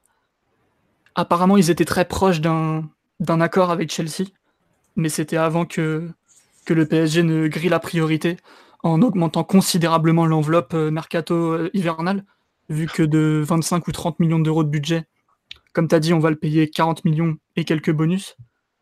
Donc euh, voilà, on attend que le joueur signe. Je pense qu'on le pardon, comment on dit? Ce sera pas officiel ce soir. Ah non, bah, là il y a le Parisien qui dit que finalement ils sont toujours pas d'accord pour les commissions aux agents, donc tu vois. Euh. Et putain. Bon bah demain midi. non, mais on verra. Mais bon, après, quand tu as le joueur qui est au siège et tout, au bout d'un moment, il y a bien une des parties qui va craquer, dire allez, c'est bon, je renonce. Bref, on verra. Non, euh, ça m'étonnerait que les agents de Paredes s'assoient sur le contrat en normatif qu'on lui fait. Oui, voilà aussi. Oui. Bref, euh, bon bah merci Simon pour ce petit retour. Donc, non, en termes de, de, profil globalement, le PSG cherchait un milieu défensif. Il faut quand même préciser direct, c'est pas un joueur qui aura une activité défensive énorme, par exemple. Non, c'est pas un excellent défenseur. C'est un joueur qui peut défendre, qui euh, qui est assez rassurant mine de rien sur les tacles réussis, sur les interceptions, euh, parfois même sur la lecture où on sent que que qu'il peut défendre mais c'est pas un... contrairement à ce que les médias français réclamaient en unanimité, c'était pas c'est pas un Kanté, c'est pas un Idrissa Gueye, c'est pas ce genre de, ratisseur de ballon tout terrain. Mais en revanche, c'est un joueur qui va qui devant la défense est un formidable organisateur de jeu et même un meneur de jeu. Et, et là, la plus-value collective, elle est quand même assez immense. Parce que non seulement tu as un joueur qui te remplace Mota si tu le mets dans un milieu à 3 en sentinelle basse, mais il peut aussi remplacer Verratti dans le rôle qu'a Verratti dans le double pivot, voire un peu tout seul devant la défense. Et de ce point de vue-là, c'est un, vrai bond en avant pour l'équipe. Ça fait très longtemps qu'on, qu'il y avait besoin de ce genre de joueur. Parce que actuellement en Europe, si tu prends les plus grandes équipes, elles ont toutes un milieu capable d'assurer dans ce registre. Et nous, c'était plus trop le cas, surtout que Mota, les deux dernières saisons, avec Emery, c'est un peu compliqué physiquement et il manque des grands rendez-vous. Donc, euh, à mon avis, de ce point de vue-là, c'est un gain exceptionnel. Franchement, récupérer un joueur pareil au mercato d'hiver, même si pas beaucoup de gens l'ont vu jouer euh, dans son championnat russe, c'est franchement exceptionnel. Il faut savoir que le Zénith, euh, c'est un club qui coûte très cher à faire fonctionner. Ils ont un budget de 180 ou 200 millions par an, ce qui est vraiment presque comme l'AS Monaco. Quoi. Et ça fait quand même plusieurs années qu'ils n'ont pas gagné leur championnat. Ça doit faire 4 ans. Et c'est quand même le rêve du Zénith qui est le club de Poutine. Hein. C'est pas, le club euh, du village d'à côté. C'est quand même leur objectif de gagner la Ligue russe. Et on arrive à, à, leur piquer leur meilleur joueur, qui est le meilleur joueur du championnat russe, au mercato hivernal, là où normalement euh, tu vends tous les tocards, quoi. Tu vends pas les joueurs euh, avec le plus haut potentiel. Donc, franchement, c'est une pioche énormissime pour le PSG. Quand il aura signé. Euh, Mathieu, je t'ai vu quand il a parlé d'une pioche au mercato hivernal, je sais déjà quelle, quelle comparaison tu vas faire, j'ai l'impression. Non, parce que enfin la, la, comparaison avec Mota, je la trouve à, comment dire? Ils, jouent le même poste, ils occupent les mêmes fonctions, mais je trouve qu'ils interprètent le rôle un peu différemment. Pour moi, si tu veux comparer un joueur avec Mota, parmi les joueurs qui ont été cités euh, au PSG, c'est plus Weigl. C'est dans le style sentinelle espagnol, un joueur qui va, qui va équilibrer, qui va, qui va donner. un, un, joueur de jeu court d'abord. Ouais. exactement un joueur de jeu court, un joueur très positionnel, qui reste, dans son, qui reste à son poste, très discipliné tactiquement. Là, je mettrais plutôt dans cette famille de Mota, je mettrais Busquets, je mettrais Weigel, je mettrais Rodrigo Hernandez de l'Atlético, par exemple. Ce type de joueur-là, Paredes, tel que je l'ai vu à Empoli et à la Roma, je laisse Simon sur la partie Zénith. Hein, je l'ai pas du tout vu au Zénith, mais je l'ai beaucoup vu en Italie à l'époque. C'est un joueur plus créatif, on va dire, plus inventif. Et on parlait de la reconversion sous Gianpaolo ce qu'il a, il d'ailleurs fait à la Sampdoria avec Lucas Torreira un an plus tard. Il jouait donc le, schéma de Gianpaolo, c'est un 4 dans le ange vraiment très étroit, avec un meneur de jeu devant la défense, deux, relayeurs qui courent, un numéro 10 et puis deux attaquants, l'un qui va dans la profondeur, l'autre qui vient en appui. Et là, ça a mis en exergue toutes les qualités de passe de, de Paredes, sa plus grande force, ses capacités à battre des lignes avec, euh, par la passe, et sa créativité, sa capacité à allonger le jeu, à jouer direct, à jouer vertical. Et pour moi, c'est pas tout à fait le même type de sentinelle. Comment dire Pour moi, si tu devais le comparer, bon, je vais blasphémer un petit peu en disant Pirlo, en disant peut-être euh, Xabi Alonso quand il jouait euh, quand il jouait au Real, ou même Banega quand il jouait à Séville en ce moment. Pour ceux qui regardent un peu la Liga, dans, le Séville assez vertical de, de Machine.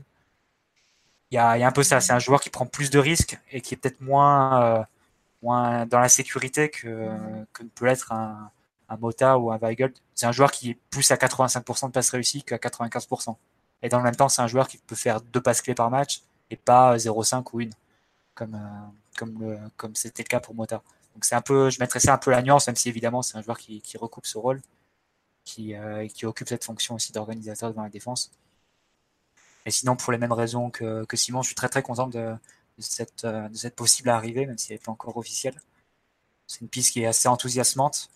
Il y a des choses sans doute à corriger de la, pour, le, pour le joueur, mais bon, notamment sur le plan tactique, peut-être plus son ah. positionnement défensif, la capacité aussi à faire le, le, bon choix avec le ballon dans le sens quand est-ce qu'il faut verticaliser, quand est-ce qu'il faut accélérer, tout ça. Bon, j'ai aucun doute quant au fait qu'avec un peu de temps, un peu de travail, ça, ça ira très bien en fonction de, de ce que voudra Tourelle de lui.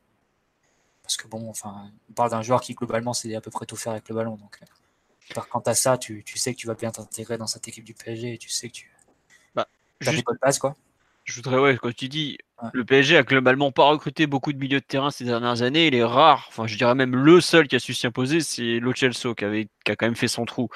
Mais c'est aussi le seul joueur qui avait un certain talent avec le ballon. Quoi. Là, tu recrutes un joueur où tu sais que bah, le pied, il a déjà techniquement, techniquement, il a le niveau et il sait, il sait, enfin, il sait jouer au foot, quoi, tout simplement. Et rien que ça, quand tu vois les, pioches qu'on a fait au milieu depuis des années, tu te dis que tu réduis la marge d'erreur quand même de façon assez significative. Alors, c'est peut-être pas le joueur qui t'emmènera jusqu'au bout en Ligue des Champions, mais tu prends un joueur qui, euh, un peu à la manière de Draxler il y a quelques années, enfin, il y a deux ans pile, t'apporte une garantie technique qui, au plus haut niveau, te permettra, enfin, lui permettra toujours d'exister. Et rien que ça, déjà, c'est un, un point qui est vraiment pour moi clé dans le recrutement du PSG où je trouve qu'on néglige un peu trop l'aspect technique sur certains profils.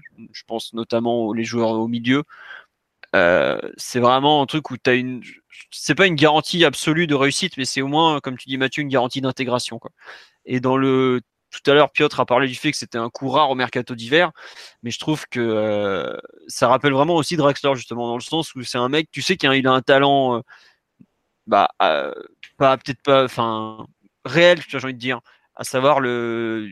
Il n'y a pas de doute quant au fait qu'il qu'il a du ballon, quoi et tu arrives à le récupérer euh, cet hiver euh, alors que c'est un marché quand même plutôt fermé. Rien que ça, c'est déjà une très bonne chose. Ouais, Draxler, quand il part, il est en échec avec son club et en conflit ouvert, quoi. Et hors de bah, forme. Alors que Paredes, il a aucun problème avec le Zénith et, et il jouait vraiment très bien. Après, il est dans un club inférieur, toi aussi. Tu, tu récupères pas Paredes. Inférieur à Wolfsburg. Mais bon, après, je te rejoins dans le sens où euh, à peu près tous les clubs italiens ont essayé de, de faire signer Paredes au cours de la dernière année quand Ancelotti arrive à la, à la, à la, au Napoli, pardon. Le premier nom qui soumet, c'est Paredes. Euh, bon, euh, la rumeur a duré un seul jour parce que le Napoli a vu ensuite des conditions du Zénith, ils sont gentiment retirés. Mais, euh, mais après, pour entrer, pour être, pour ajouter encore quelques détails sur le plan, sur le plan technique, il apporte, il apporte aussi de, une nouvelle palette. enfin, il permet d'élargir la palette du, PSG parce que c'est un joueur qui a un excellent jeu long, un excellent jeu en profondeur aussi. Et bon, quand tu Mbappé, quand tu as, Cavani, c'est plutôt pas mal. Euh, et c'est aussi, un aussi un très bon tireur de coup de pied arrêté. Donc, euh, ça gâche Avec l'absence de Neymar, ça change les choses. Hein. ça permet quand même de d'élargir un peu ta palette technique au milieu terrain. Et donc, c'est pour toutes ces raisons, c'est quand même, C'est un joueur qui va apporter du contrôle sous pression, parce que le PSG une équipe qui manque euh, globalement de résistance à la pression et de gestion des, des moments difficiles dans les matchs. Euh, par exemple, à Belgrade, les 15 minutes où on prend l'eau et on concède immédiatement un but, moi, ce qui me vient à l'esprit en premier, c'est pas on n'a pas bien défendu, c'est à ce moment-là, on n'a pas réussi à mettre le pied sur le ballon et on a rendu tous les ballons euh, immédiatement. Quoi. Donc, euh, de ce point de vue-là, c'est c'est comme significatif parce que même si on a des joueurs, même si le bricolage qu'on effectue au milieu de terrain est quand même assez technique, parce que Alves c'est technique, c'est pas des joueurs qui ont la culture du poste pour, pour réagir sous pression euh, devant la défense dans son propre camp. Quoi. Alors que lui, de ce point de vue-là, il est euh, individuellement, en tout cas, il est imperméable à la pression. C'est presque du niveau de Verratti. Même si Verratti est beaucoup plus agile, il va plus ressembler à un Xavi. Paredes, il est plus grand, il est moins agile que Verratti, mais euh, c'est c'est vraiment de classe mondiale, vraiment. Justement, on demande sur live, comment voyez-vous l'association avec Verratti? Comme avec Motard. Ah, ça fait plaisir. Non, mais c'est vrai que. De toute façon, il, ne peut jouer que devant la défense, pratiquement. C'est un peu moins naturel cette association que, que Jorginho Verratti, par exemple, qui, qui a lieu en, Italie en ce moment. En sélection. Ou aurait été, ouais, en sélection. Ou qu'aurait été Weigel Verratti ou qu'a été Mota Verratti. Je pense qu'il y a quand même quelques démarques à trouver entre les deux joueurs. Euh, pour moi, Paredes, encore, j'insiste, c'est pas tout à fait Mota, mais dans le, dans le profil. Il y, a, il y a quand même quelques, quelques, quelques différences. Mais après, bon, je pense qu'on est dans l'ordre de de l'ajustement tactique. Hein. C'est Tu pinailles, Mathieu. voilà, tu non, mais pinailles. c'est c'est pas tout à fait le même. c'est pas- à l'heure actuelle, c'est pas tout à fait le même joueur. Si tu veux, à, euh, à Empoli, jouer à côté de, de Zilinski à droite et de Buchel à, à gauche, des joueurs qui faisaient des courses et il n'y avait pas forcément de deuxième, de deuxième meneur de jeu à ses côtés, quoi, euh, comme peut l'être Verratti. Donc c'est pour ça que je mettrais un bémol. Mais bon, après, les bons joueurs, ça joue ensemble et, et, euh, tactiquement, tu peux trouver des, tu peux trouver des ajustements euh, sans souci. Ouais. Euh, juste une question nous dit est-ce qu'il pourra jouer à Manchester? Alors en théorie, euh, s'il signe prochainement, bon, la qualification, euh, enfin le, il pourra être ajouté aux listes de l'UFA, ça c'est pas un problème. En revanche, depuis quand il a pas joué? Ça, je crois que ça fait au moins deux mois, non, Piotr C'est ça? Euh, je crois que son dernier match, c'était le 10 décembre. Voilà. Et les trois derniers matchs de championnat, il les joue à moitié blessé sur une jambe. Donc, Voilà. euh, Faut pas vous je attendre pense que un- physiquement, il sera pas prêt. Ouais. Par contre, si éventuellement, s'il a signé, s'il signe demain, on peut espérer le voir euh, dès mercredi à l'entraînement pour la reprise et peut-être dans le groupe dimanche, puisqu'il faudra, il faut pas perdre de temps. Quoi. Globalement, tu as besoin de l'intégrer le plus vite possible. Qui joue au moins un quart d'heure à Lyon pour se relancer avant de jouer peut-être 50, 60 minutes dans les matchs qui suivent. Mais ouais, euh, pour, pour Manchester, ça va être compliqué en termes de, de timing. Quoi. Après, on peut se demander pourquoi le PSG euh, boucle un dossier le 28 janvier, alors qu'il sait qu'il a besoin d'un milieu de terrain et qu'il a payé le prix demandé par le, par le Zénith, euh, qu'il connaît depuis allez, la, la fin décembre à peu près. Ah, ça, Philo, je pense que tu as la réponse dans le cas de Paredes. La réponse, elle tient en un mot, c'est Frankie de Jong. Je pense que si tu fais le Hollandais, Je suis d'accord. je pense pas que tu fasses Paredes cet hiver. Ne serait-ce pour des questions financières et aussi pour des questions de, prof- pour des questions de, de profil, entre guillemets. C'est pas les mêmes joueurs, hein, exact. Surtout financière, je pense. Oui, puis en plus, euh, Philo a souligne quelque chose à, à raison. On a remarqué que, que notre directeur sportif a, a la science du détail et, et l'art des négociations. Et donc, à chaque fois qu'il commence à s'intéresser à un joueur, brillamment, il l'achète toujours plus cher qu'au prix de départ. Avec Non, bonus. Et, et ça, c'est très fort. Très, très fort. c'est pas donné à tout le monde, ça, Alexis, comme tu le dis. Non, mais ouais, euh, c'est en termes d'intégration à, court terme, euh, c'est compliqué. Pourquoi ça prend autant de temps pour officialiser? Bah Alors là, on se retrouve dans l'autre grande spécialité de notre directeur sportif, la commission d'agents. Donc voilà, faut attendre. Donc là, ils sont en train de se battre pour savoir qui va toucher la plus grosse part du gâteau, en gros, pour être clair. Et donc, bah, aujourd'hui, euh, le Paredes est apparu depuis 4 jours, hein, et sa famille euh, est là aussi. Cette situation, le joueur qui poirote à, à l'hôtel et tout. Non, mais les gars, je vous trouve vraiment très sévère. Parce que peu- ça fait des années qu'on demande quelqu'un qui défend l'institution pardon, du PSG depuis le départ de Leonardo. Là, on a la chance d'avoir un super directeur sportif euh, qui, euh, qui travaille sur le dossier du milieu de terrain depuis plus d'un an. Donc, parce que forcément, il a liquidé tout le milieu. Et là, il négocie chaque centime dans l'intérêt du PSG. Et vous trouvez encore le moyen de le critiquer. Je suis pas sûr que tu penses tout ce que tu viens de dire. Euh, franchement, je suis sans voix. Oui, Alexis s'envoie, on n'en doute pas un instant. Euh, je... Putain, je suis mort de rire. Il est parti, le Kraken, là. et- Non, mais sur le, le- le- comment dire, l'intégration du joueur, ouais, euh, va falloir euh, aller au plus vite, mais tu n'as pas beaucoup de temps, quoi. Tu perds, euh, comme on dit, ouais, ça, ça, fait un peu penser au débat tout à l'heure sur Neymar. Tu le perds que tu as 4 matchs pour, te, le remplacer. Mais euh, oui, c'est rien, 4 matchs. Quoi. Là, on est à euh, 11 jours, très exactement. Là, on est, je crois, à, à 13 jours euh, du, match aller contre Manchester, puisque c'est le mardi dans deux semaines. Bon, bah, euh, 15 jours, pardon, donc. Euh, ça va être un peu juste, quoi. Faudra, faut, disons que faut espérer, faut pas, ça paraît compliqué de le faire jouer comme titulaire ce match-là, quoi, en tout cas. Mais bon. Selon moi, ce sera impossible.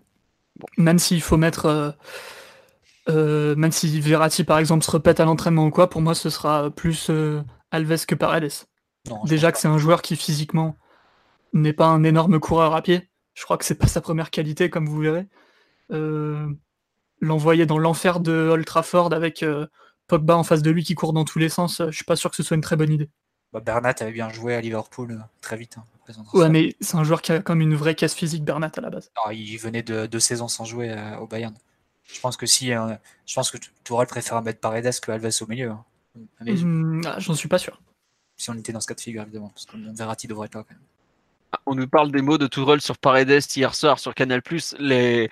Sur Canal+, c'était extraordinaire. Le... Je le cherche aux toilettes, je le cherche partout. Mais alors, en conférence de presse, la honnêtement, j'ai rarement vu La J'ai rarement vu, et des conférences de presse du PSG, j'en ai fait pas mal, un, en- un entraîneur déboîter autant sa direction que ce qui s'est passé hier à la conférence de presse d'après-match Mais on est clairement dans la confrontation. On est dans une situation comme Bielsa euh, quand il arrive à, Marseille et qui se pointe, il fait une conférence de presse le 1er septembre en disant on m'a promis des joueurs, il n'y en a aucun qui est arrivé. On est dans la même situation que Mourinho cet été quand il dit quand il rentre en guerre avec Woodward et on est dans la même situation que, que Conte il y, a, il y a un an quand il se met à dos Chelsea en disant d'ailleurs en utilisant la même phrase que, que Tourelle en disant on n'a pas l'effectif pour nos ambitions. C'est quand même ce que dit Tourelle hier et c'est une phrase qui est quand même très très forte et qui peut, même à un certain moment, peut être dangereuse. C'est le point de non-retour. Parce que dit Alexis. Ouais, je le trouve franchement très sévère. je trouve. Tu veux chercher du popcorn? Non, non, pas du tout. Je le trouve très sévère parce que franchement, Turol, il, il, se moque du monde parce que tout le monde est en train de dire que c'est un super tacticien. Mais franchement, sans Apéro Enrique, tout ça, ça n'aurait jamais été possible. Est-ce que vous pensez vraiment que s'il lui avait liquidé, s'il lui avait pas liquidé son milieu, on serait retrouvé à dire que tactiquement, il est flexible, qui, a, qui met Alves devant la défense, qu'il a ressuscité Marquinhos en milieu de terrain. Non, donc tout ça, c'est euh, grâce à notre directeur sportif. Ensuite, d'autre part, faut pas oublier qu'être directeur sportif, c'est un métier qui est extrêmement compliqué, surtout au PSG, en plus avec le fair play financier. Donc, euh, donc voilà, c'est le deuxième point. Puis le troisième point en plus, j'imagine que c'est très difficile de, de, travailler avec les, Qataris. Donc, je trouve les critiques euh, honnêtement excessives avec, avec notre cher directeur sportif. Puis ensuite, quatrième point, qui a très bien vendu en plus, Alexis. et en plus, il a bien vendu.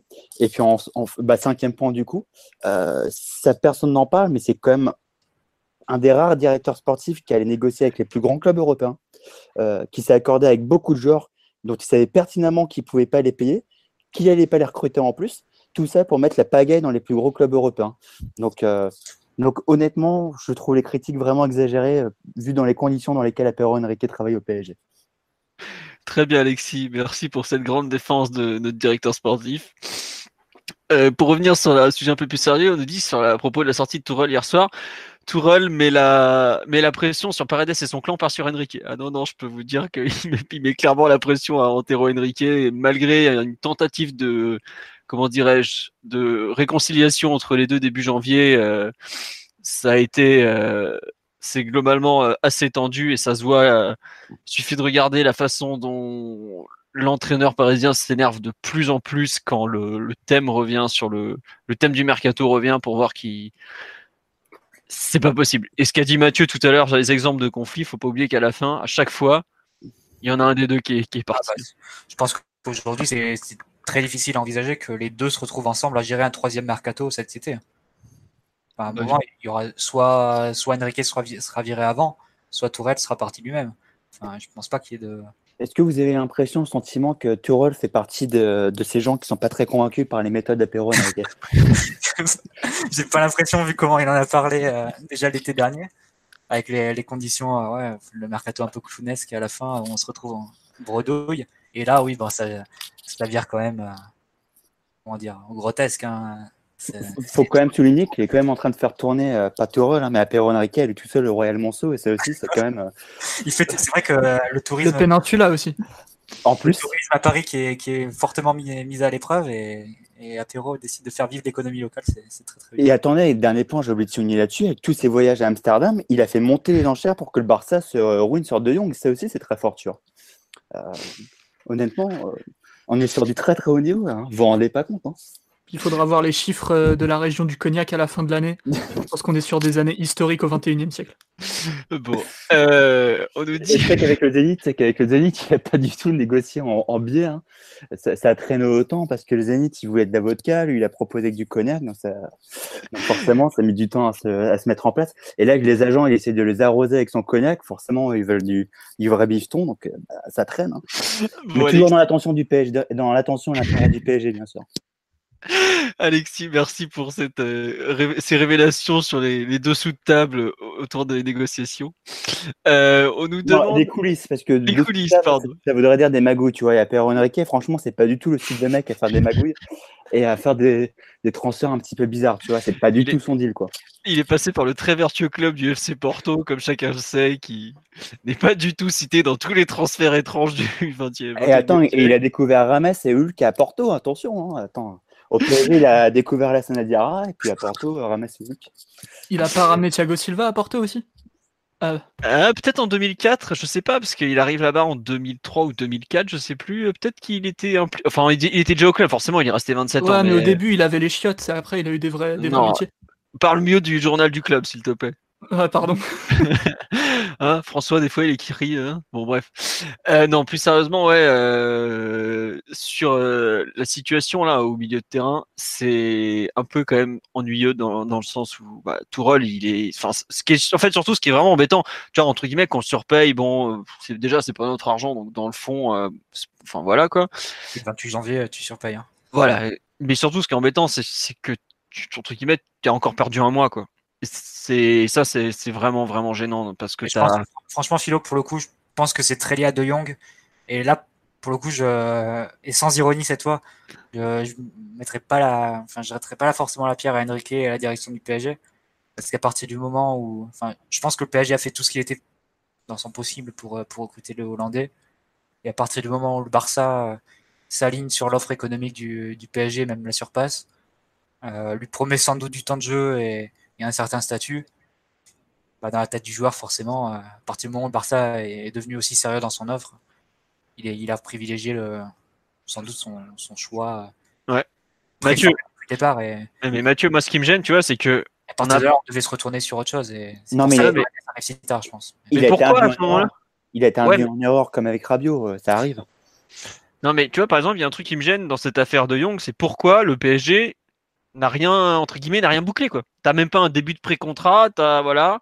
Et parce qu'il Euh, n'a pas pris sa décision, le, de Young. Non, mais Marty, enfin- Mar- pour être sérieux deux minutes, ce qui est scandaleux, c'est que Tourelle a toujours parlé de, de milieu de terrain. À partir du moment où ta piste prioritaire était De Jong, soit Tourelle n'était pas euh, au courant qu'ils allaient se ruiner que sur un joueur, soit c'est de l'amateurisme euh, total pour le coup. Donc, euh, et là, tu vois bien qu'ils ont absolument rien préparé, puisque Apéro Enrique, il est en train de nous, pour être sérieux deux minutes, il est en train de nous refaire le même coup que l'été dernier. Il va sur tous les noms possibles et inimaginables, tu vois. Donc, un coup, c'est Alan, un autre coup, c'est Paredes, un autre coup, c'est euh, euh, Gay.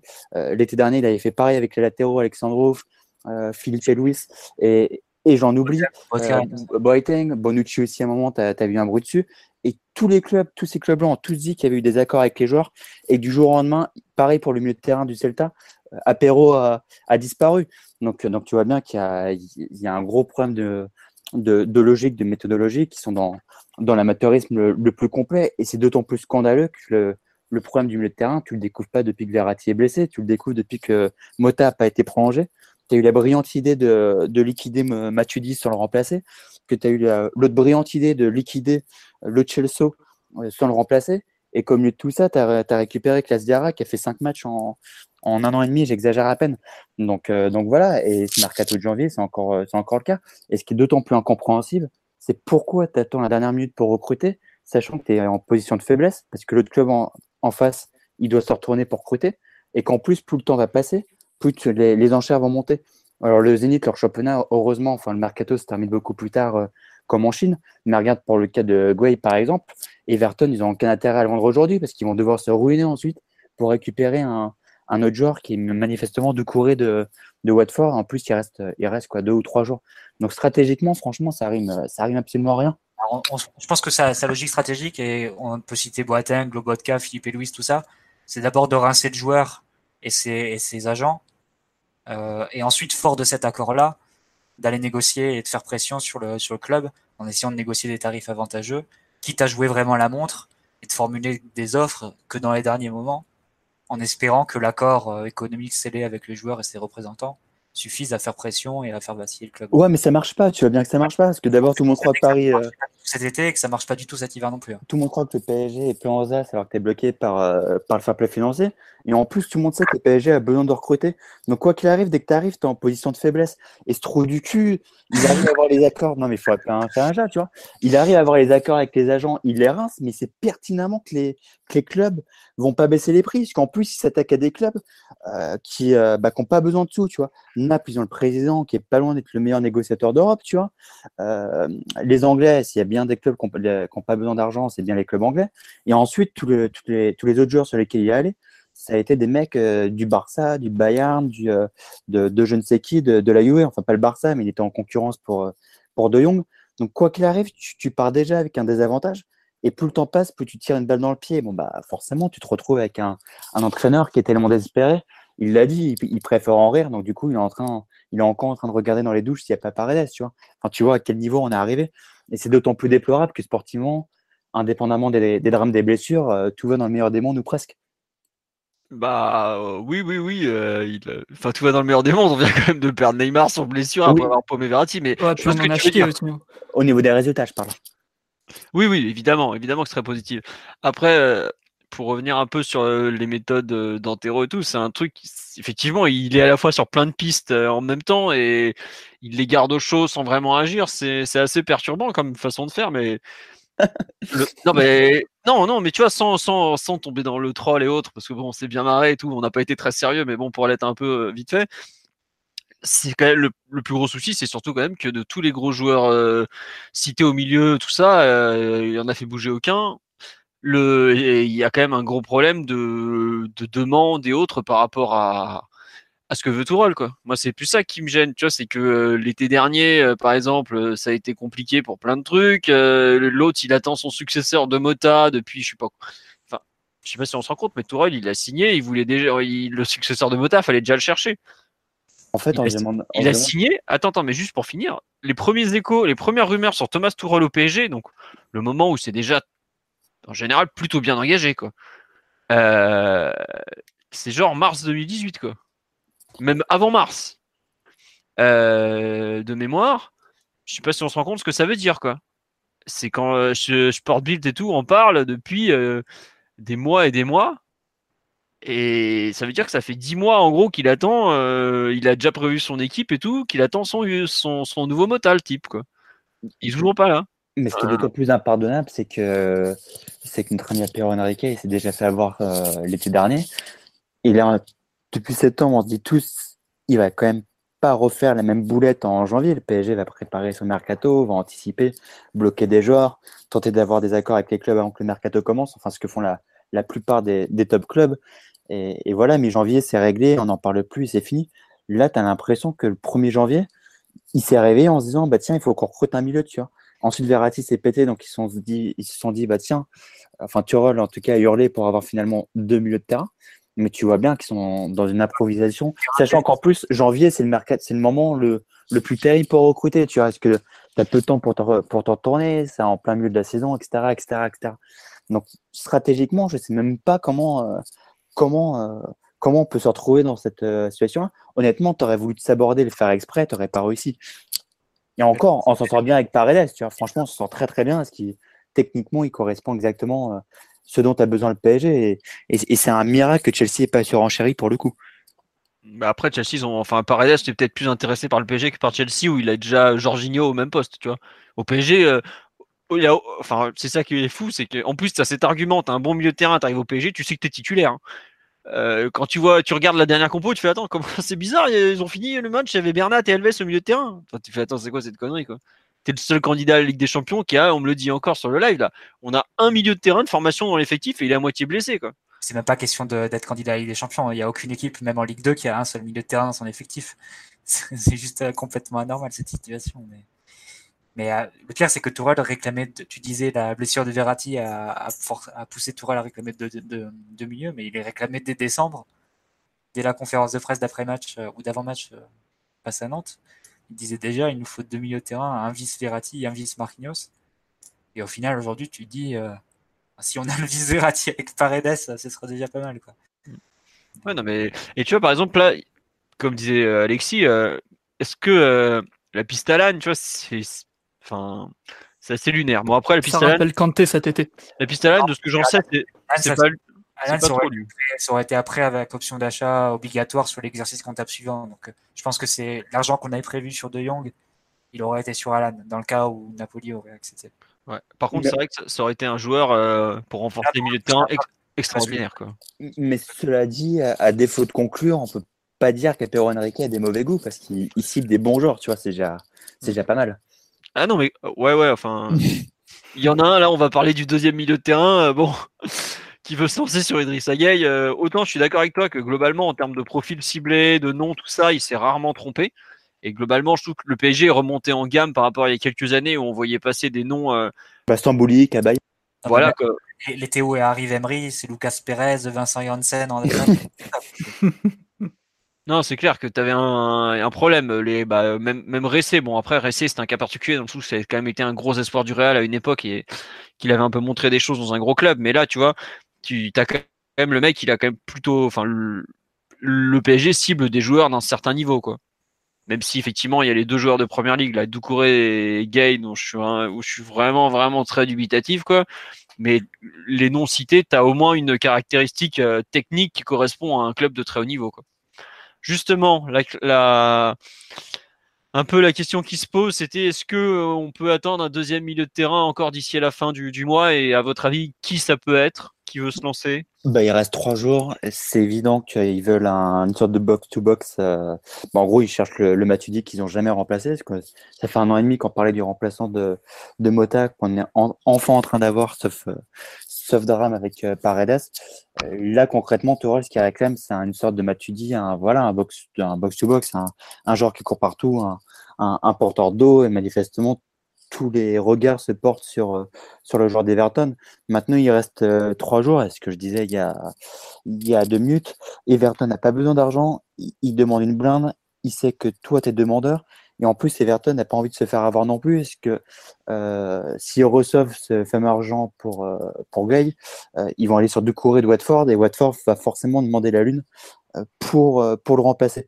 Donc c'est un cercle pour le coup vicieux qui fait que je doute très franchement qu'on réussisse à faire deux deals. Mais encore une fois, quand tu vois comment le mercato est mené depuis l'arrivée de notre brillant directeur sportif, c'est déjà presque un miracle de se retrouver avec un joueur de la qualité de Paredes. Donc donc je vais même pas faire la fine bouche, honnêtement.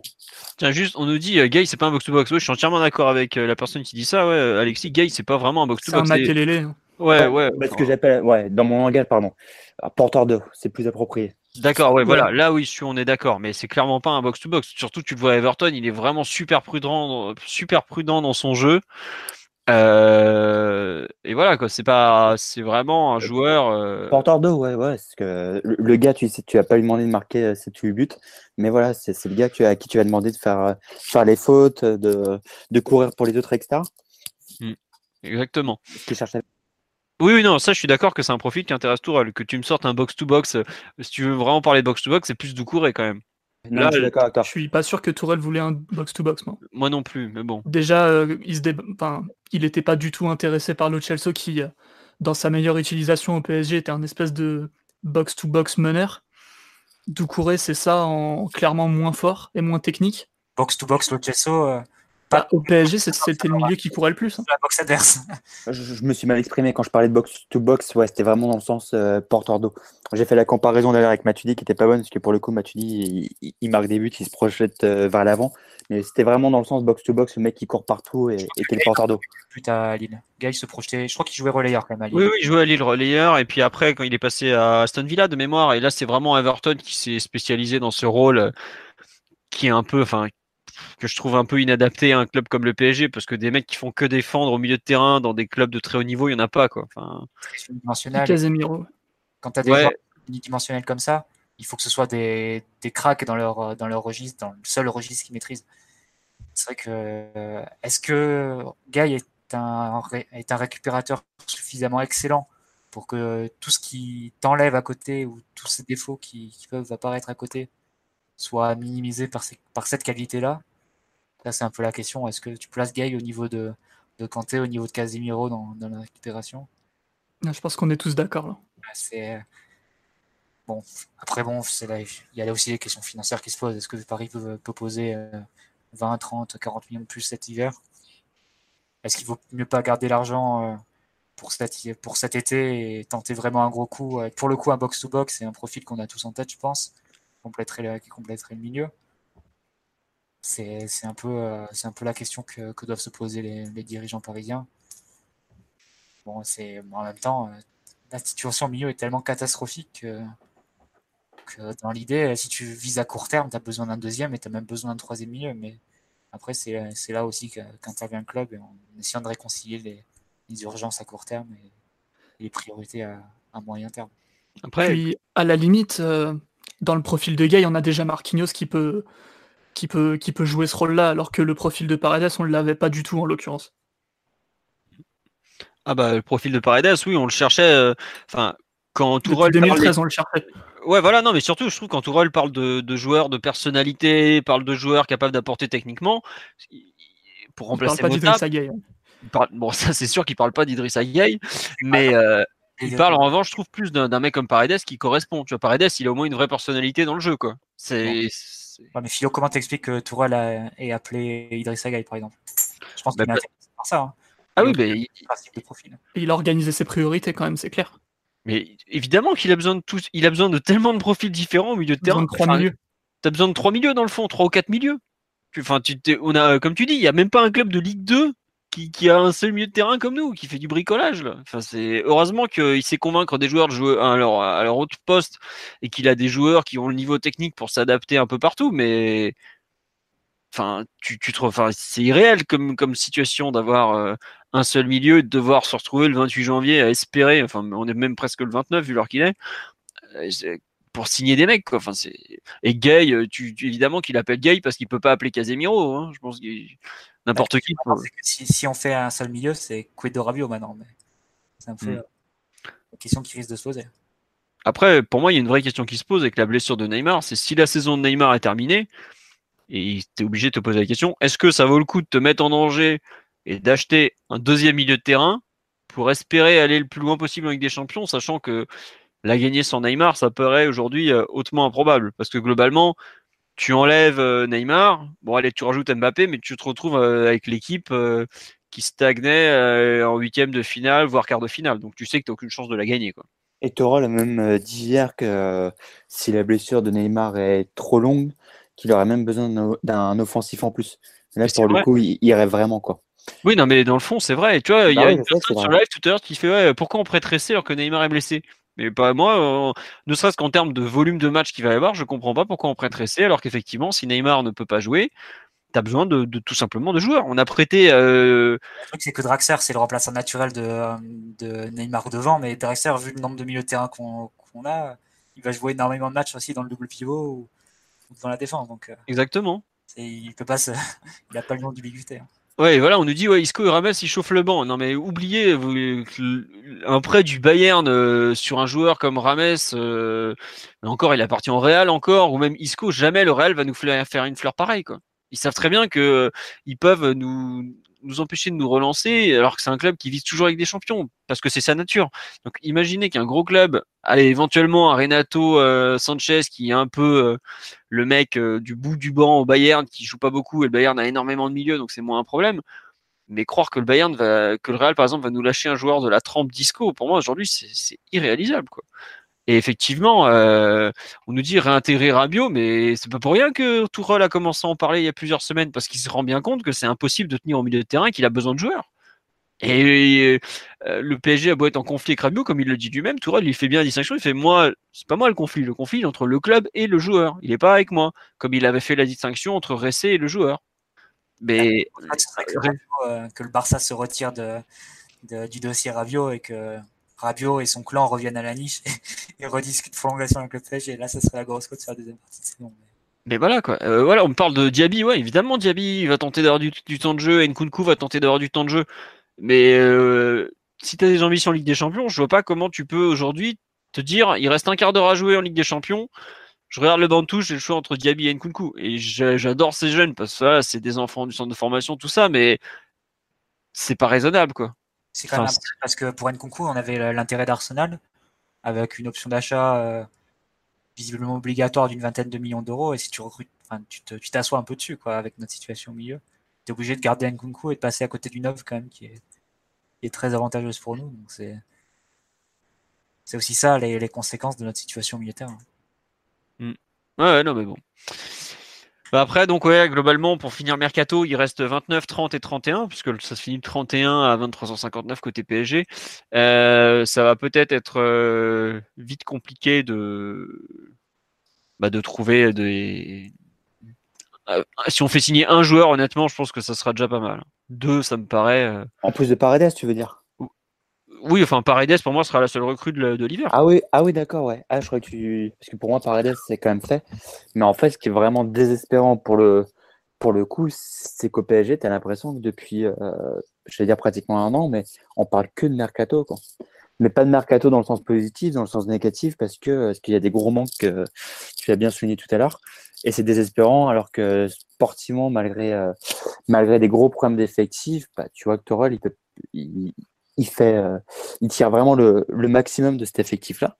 Et, et, résultat, ben, on parle que de ça. Et, et, et ce qui est terrible, c'est que ça, ça, influence, euh, c'est une influence sur le groupe, puisque combien de fois Silva, il a envoyé des taquets à, à Pedro Henrique ou d'autres joueurs qu'on dit, bah, évidemment, qui, qui font un 6. Euh, tu rajoutes ça, plus la blessure de, de, de Neymar, pardon, je vais y arriver.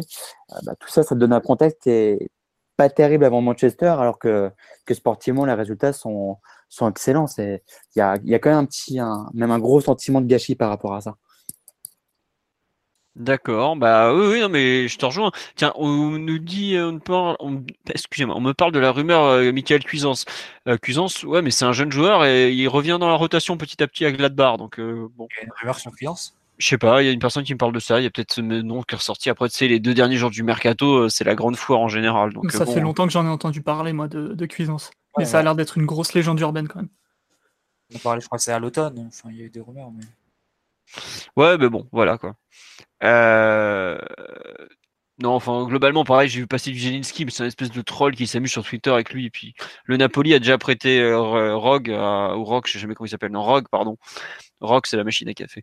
Euh, à, au CVIFC, euh, ils vont pas en prêter un deuxième dans la foulée, quoi. Donc, euh, bon, Juste- je suis pas- Une Oui. petite question pour toi, euh, Philo, parce que j'imagine euh, qu'au Qatar, ça doit quand même laisser dubitatif de se prendre des taquets de, de médiatiquement.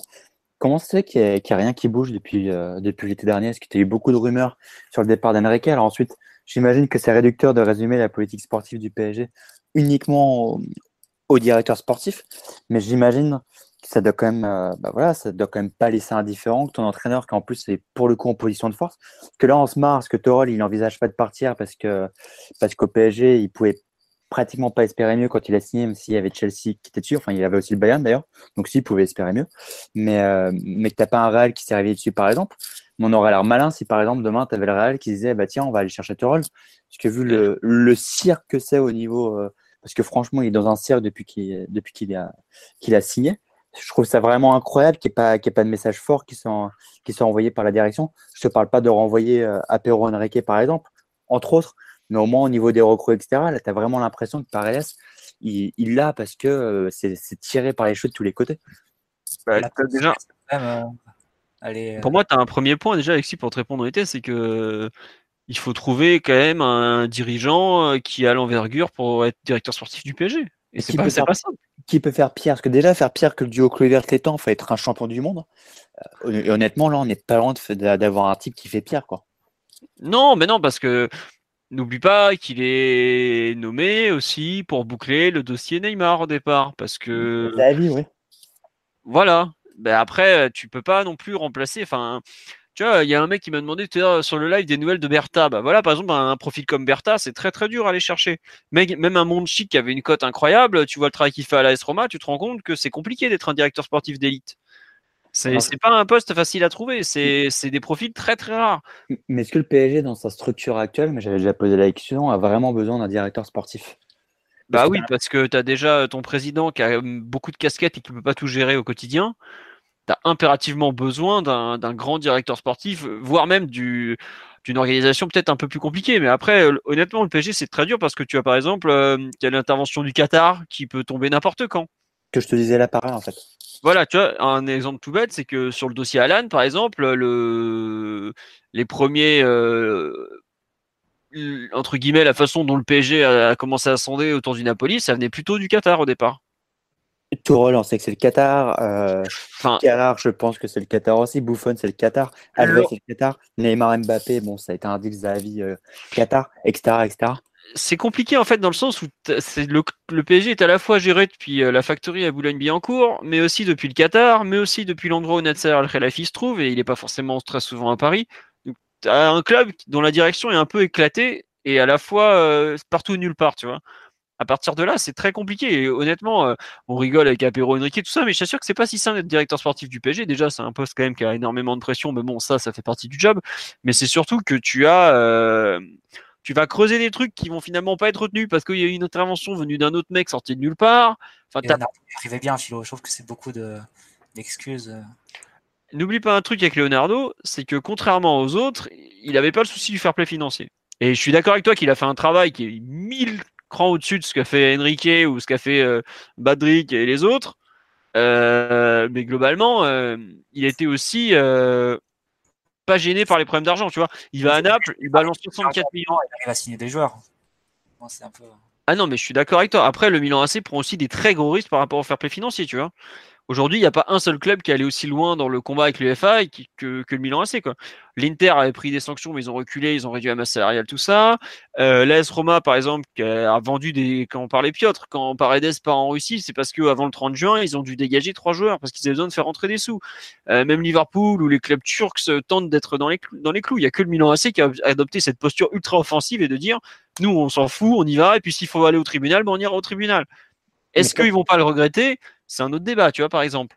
Mais euh, c'est. Mais on est aussi le seul club au monde, en dehors du cas Mbappé, à être incapable de faire des, euh, des prêts avec option d'achat automatique euh, qui vont être mis dans le bilan d'à côté. Quand je vois Slico qui fait Morata, par exemple, et Kroenke négocier avec Chelsea, c'est très, très, très, très dur. quand je vois la Juve, ce qu'ils ont fait avec Douglas Costa, le, Bayern avec Rames, bon, même si on sait que le Real est un, est un club ami, ça aussi, dans ce sens-là, quand tu vois que Capero Henrique s'est embrouillé avec euh, absolument tous les grands dirigeants des grands clubs euh, l'été dernier, ça joue pas en ta faveur non plus. Hein. C'est un directeur sportif qui a des méthodes un peu particulières. Avec Alan, c'était censé être après, par exemple. Mais... Non, mais oui, euh, globalement, tu as, beaucoup à dire. Tu as beaucoup à dire, mais c'est pas simple, honnêtement, de gérer la, la hiérarchie du club parisien est vraiment dur à lire aussi. Quoi c'est tu sais jamais trop sur quel pied danser, euh, tu sais jamais euh, à quoi t'attendre, tu, avances des dossiers, bon, enfin, la hiérarchie est, pas simple à appréhender au PSG et savoir ce à quoi tu as droit, pas droit, tout ce qui est question d'argent, faut passer par le Qatar, par exemple. Enfin, c'est vraiment compliqué à ce niveau-là et c'est pas pour boucler un transfert, c'est pas si simple. Euh, par exemple, le transfert de Kerrer, le, le directeur sportif est à peine impliqué dedans. Dans quel club tu vois ça, tu vois enfin... Qui empêche de boucler Paredes depuis trois jours quand même. Ah bah ça après c'est autre chose. Euh, mais je suis d'accord. La négociation, ça c'est l'art de la négo et, et, de protéger les intérêts du club. Voilà. On nous dit apparition de la remarque euh, Moussa Sissoko. Oui, parce que Thiago Silva a suivi Moussa Sissoko sur Instagram. Bon, les follow sur Instagram, euh, méfiez-vous. Hein. Francky De Jong, il aimait bien les, publications du PSG, sa femme aussi. on voit où il est aujourd'hui, hein. et c'est pas au PSG. Donc euh, ça va un peu tout et rien dire. Ta femme qui passait ses week-ends à Paris mm. euh, bah, Je peux te dire que quand elle va revenir au camping, on va lui cramer sa caravane à celle-là. Hein. Mais bref. Non, mais plus sérieusement, euh, le mercato du PSG est franchement compliqué. Après, trois jours pour tenter de boucler un autre milieu de terrain. Quand tu vois comme on a avancé au cours des 28 premiers jours, et même, même je dirais déjà au mois de décembre, je trouve que c'est un peu inquiétant. Tu, as, tu vises un mec comme Idrissa Gueye, tu as tu n'as pas contacté officiellement Everton pratiquement de tout le mois de janvier. quoi. Qu'est-ce que tu as fait en amont? Tu as des questions quand même qui se posent en termes de méthodologie. Alors ok, tu passes par des intermédiaires, tout ça, parce que c'est le milieu qui veut ça. Mais au bout d'un moment, tu dois parler avec le club. Hein. C'est pas l'intermédiaire qui va se faire toute la négo. Tu as besoin d'avoir des contacts et à ce niveau-là. C'est euh, la focalisation qu'il y avait autour du dossier de Young et qui devait avoir beaucoup d'implications autour des autres, des autres dossiers. Sinon, je vois que ça. Sinon, euh, comme l'a dit Alexis tout à l'heure, c'est un dossier dont tu sais depuis, depuis la fin du mercato estival que tu vas y revenir sur le, le mercato hivernal. Donc, euh, je pense forcément que les types sont pas non plus des, des incompétents notoires. Il y a forcément des, d'une des contraintes financières et de deux des, des stratégies et ils ont sans doute essayé de pousser un peu trop loin leur avantage sur De Jong. Ils se sont fait duper et à la fin, ils se retrouvent à agir en urgence à la fin. Bah, il a été induit en erreur, ça arrive. Hein. On te sent taquin, Alexis, vraiment là. C'est magnifique. Bon, écoutez, sur le milieu de terrain, je pense qu'on a fait le tour puisque globalement, il n'y aura pas d'autres mouvements au mercato. Ressé s'apprête à rejoindre le Bétis, donc euh, bah voilà, hein, finalement. Euh, est-ce que vous voulez rajouter quelque chose sur euh, Paredes, le milieu, tout ça, ou on rend euh, l'antenne, messieurs? Simon, qu'on n'a pas entendu depuis un certain temps. Il faut Non, signer là, putain les gars. J'ai un message pour toute personne qui se trouve à la factory. Montez le son. Il faut signer maintenant. On en, a, on en peut plus. C'est bon. Voilà, bonne nuit. Voilà. Bon, vous avez compris, Simon est pas loin de sauter par la fenêtre euh, si, si Paredes ne signe pas au PSG un jour. On espère le retrouver lundi prochain, vous inquiétez pas. Voilà. Euh, écoutez, on, va finir là-dessus. Le cri de désespoir de notre bon Simon. On vous remercie pour votre fidélité, parce que vous êtes près de 700 à nous écouter parler de Mercato à 23h un lundi soir. Euh, on vous dit à la semaine prochaine, puisqu'on va pas faire un podcast de, de fin de Mercato. On fera un gros podcast lundi prochain, normalement, avec euh, Lyon PSG et donc le bilan définitif du, du mercato parisien. On vous remercie, on espère que ça vous a plu pour ce retour de, des podcasts de Culture PSG après plusieurs semaines d'absence. On s'excuse encore une fois. Et donc on vous dit à lundi prochain. Bonne soirée à tous et ne Ah, désespérez il y a Guy qui a demandé son départ, hein, Philo. Ah oui, bah ça. Info est- Sky, Breaking news. Info Sky Sport. Ah oui, bah euh, ça, ça fait un moment qu'il l'a demandé son départ, l'ami. Mais non, bon. mais tu sais, il y a, en Angleterre, il y a le transfer request. euh, Ouais, je vois, je une vois. demande officielle de, de, de, de poser son départ. Tout à fait. Bon bah voilà. Donc euh, je pense que ça, enfin ça paraît être le seul dossier qui peut bouger en tout cas d'ici au 31 janvier. On verra. Sur ce, comme je viens de le dire, bonne soirée à tous. Encore merci et à bientôt. Ciao ciao. Ciao.